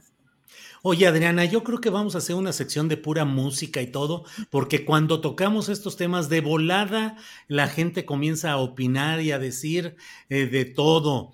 Eh, Rommel Andrade dice, el grupo firme no le hizo una canción al Chapito. El Checo Brown dice, los Tigres del Norte, por ejemplo, son creadores de la narcocultura. Y fíjese, Checo Brown, hay una sección en la Universidad de California, en el campus Los Ángeles, dedicada al estudio sociológico de lo que han hecho y lo que significan los Tigres del Norte. Verónica Sánchez dice, el grupo firme toca covers, el chilango mitotero, solo el gran Roger Waters escapa al poder nefasto de Tavistock. Híjole, no sé, no sé exactamente qué, qué significa. Astillero Familia dice, apoyo un programa de esos de música, análisis músico-social. Catedrático Sapo Chilletas dice, la neta está regacha esa música, pero tienen muchos seguidores. Bueno, pues ahí va de todo, así es que pues se pone rápido el movimiento aquí con la Sí. cuestión. Julio, fíjate que el fin de semana, voy a andar aquí de chismosa, pero el fin de semana fue el cumpleaños de un amigo y eh, junto con otro de los asistentes a esa reunión estaban platicando que en, en hace muchos años ellos fueron lobos. No sé si te acuerdas de estos eh, elementos de seguridad de los conciertos. Sí, sí, sí. además sí, eran contratados por ser altos, altos, altos. Sí, sí. Pero, híjole, Julio, asistieron a una cantidad de conciertos y las experiencias que tienen, de pronto por ahí estaban comentando, por ejemplo, que en el caso de Gloria Trevi, que le tocó a uno de estos, eh, de, de estas personas eh, como lobo, como elementos de seguridad asistir, que como eh, pues en el, en, la, en el escenario era una, pero terminando eh, la canción, el- la jury, ¿no? Y, y era así como casi hasta viendo al suelo y, y era una especie de sumisión completa, ¿no? Este, que así la traía, este, pues el Andrade, ¿no? La Eh, capucha. Ajá, exacto. Entonces, hay, hay una serie también ahí de, de anécdotas de, de- de algunas personas que también interesantes en todo este tema musical, porque además mi amigo tenía un, un, este, un portal, un blog que se llamaba Rockstorias, creo, o Rock Stories o alguna cosa así, porque es súper, este, siempre, todos los conciertos más importantes este, en México, yo creo que él ha asistido, incluso en otros países, pero tenía su banda también de amigos que iban de gira por diferentes lados, principalmente creo que iban con YouTube, pero todas estas experiencias también podríamos ahí buscar intercalar este, diferentes aspectos de, de- de lo musical, ¿no? Pues sí, hay de todo. Eh, y Daniel Robles Aro nos dice, sí, sección de música. Así es que de todo eso. Eh, si hacen esa mesa, háganla con los de la mesa del más allá, dice David G. Fuentes. Bueno, bueno, bueno, pues ya iremos platicando. Bueno, pues uh, Adriana Buentello, creo que ya llegamos al final del programa, son las 3 de la tarde con 15 minutos. Esperemos, estemos atentos a lo que suceda en esta marcha que oficialmente está programada para iniciar a las 4 de la tarde de hoy en la Ciudad de México y está programada mañana otra marcha en Iguala o en Chilpancingo. ¿En Iguala? ¿En Iguala? Este, que hay creo que una es como Estela también algo de Iguala, este, eh, a las 12 del mediodía mañana. Bueno, Adriana, pues estemos atentos y si hay algo especial, lo informaremos en su oportunidad. Si no, nos vemos a las nueve de la noche en la videocharla astillada y mañana de una a tres aquí en Astillero Informa. Adriana, muchas gracias. Gracias a la audiencia. Gracias, tripulación astillero. Gracias a todos, a todas. Buenas tardes y hasta mañana. Gracias, Julio. Gracias a todos. Buenas tardes, hasta mañana.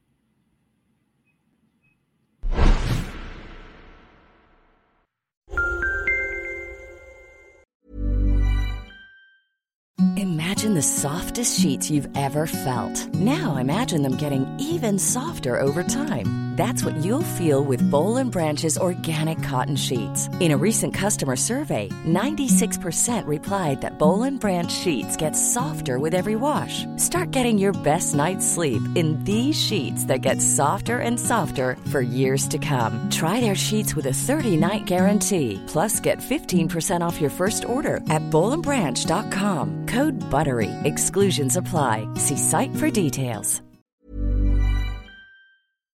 Para que te enteres del próximo noticiero, suscríbete y dale follow en Apple, Spotify, Amazon Music, Google o donde sea que escuches podcast. Te invitamos a visitar nuestra página julioastillero.com.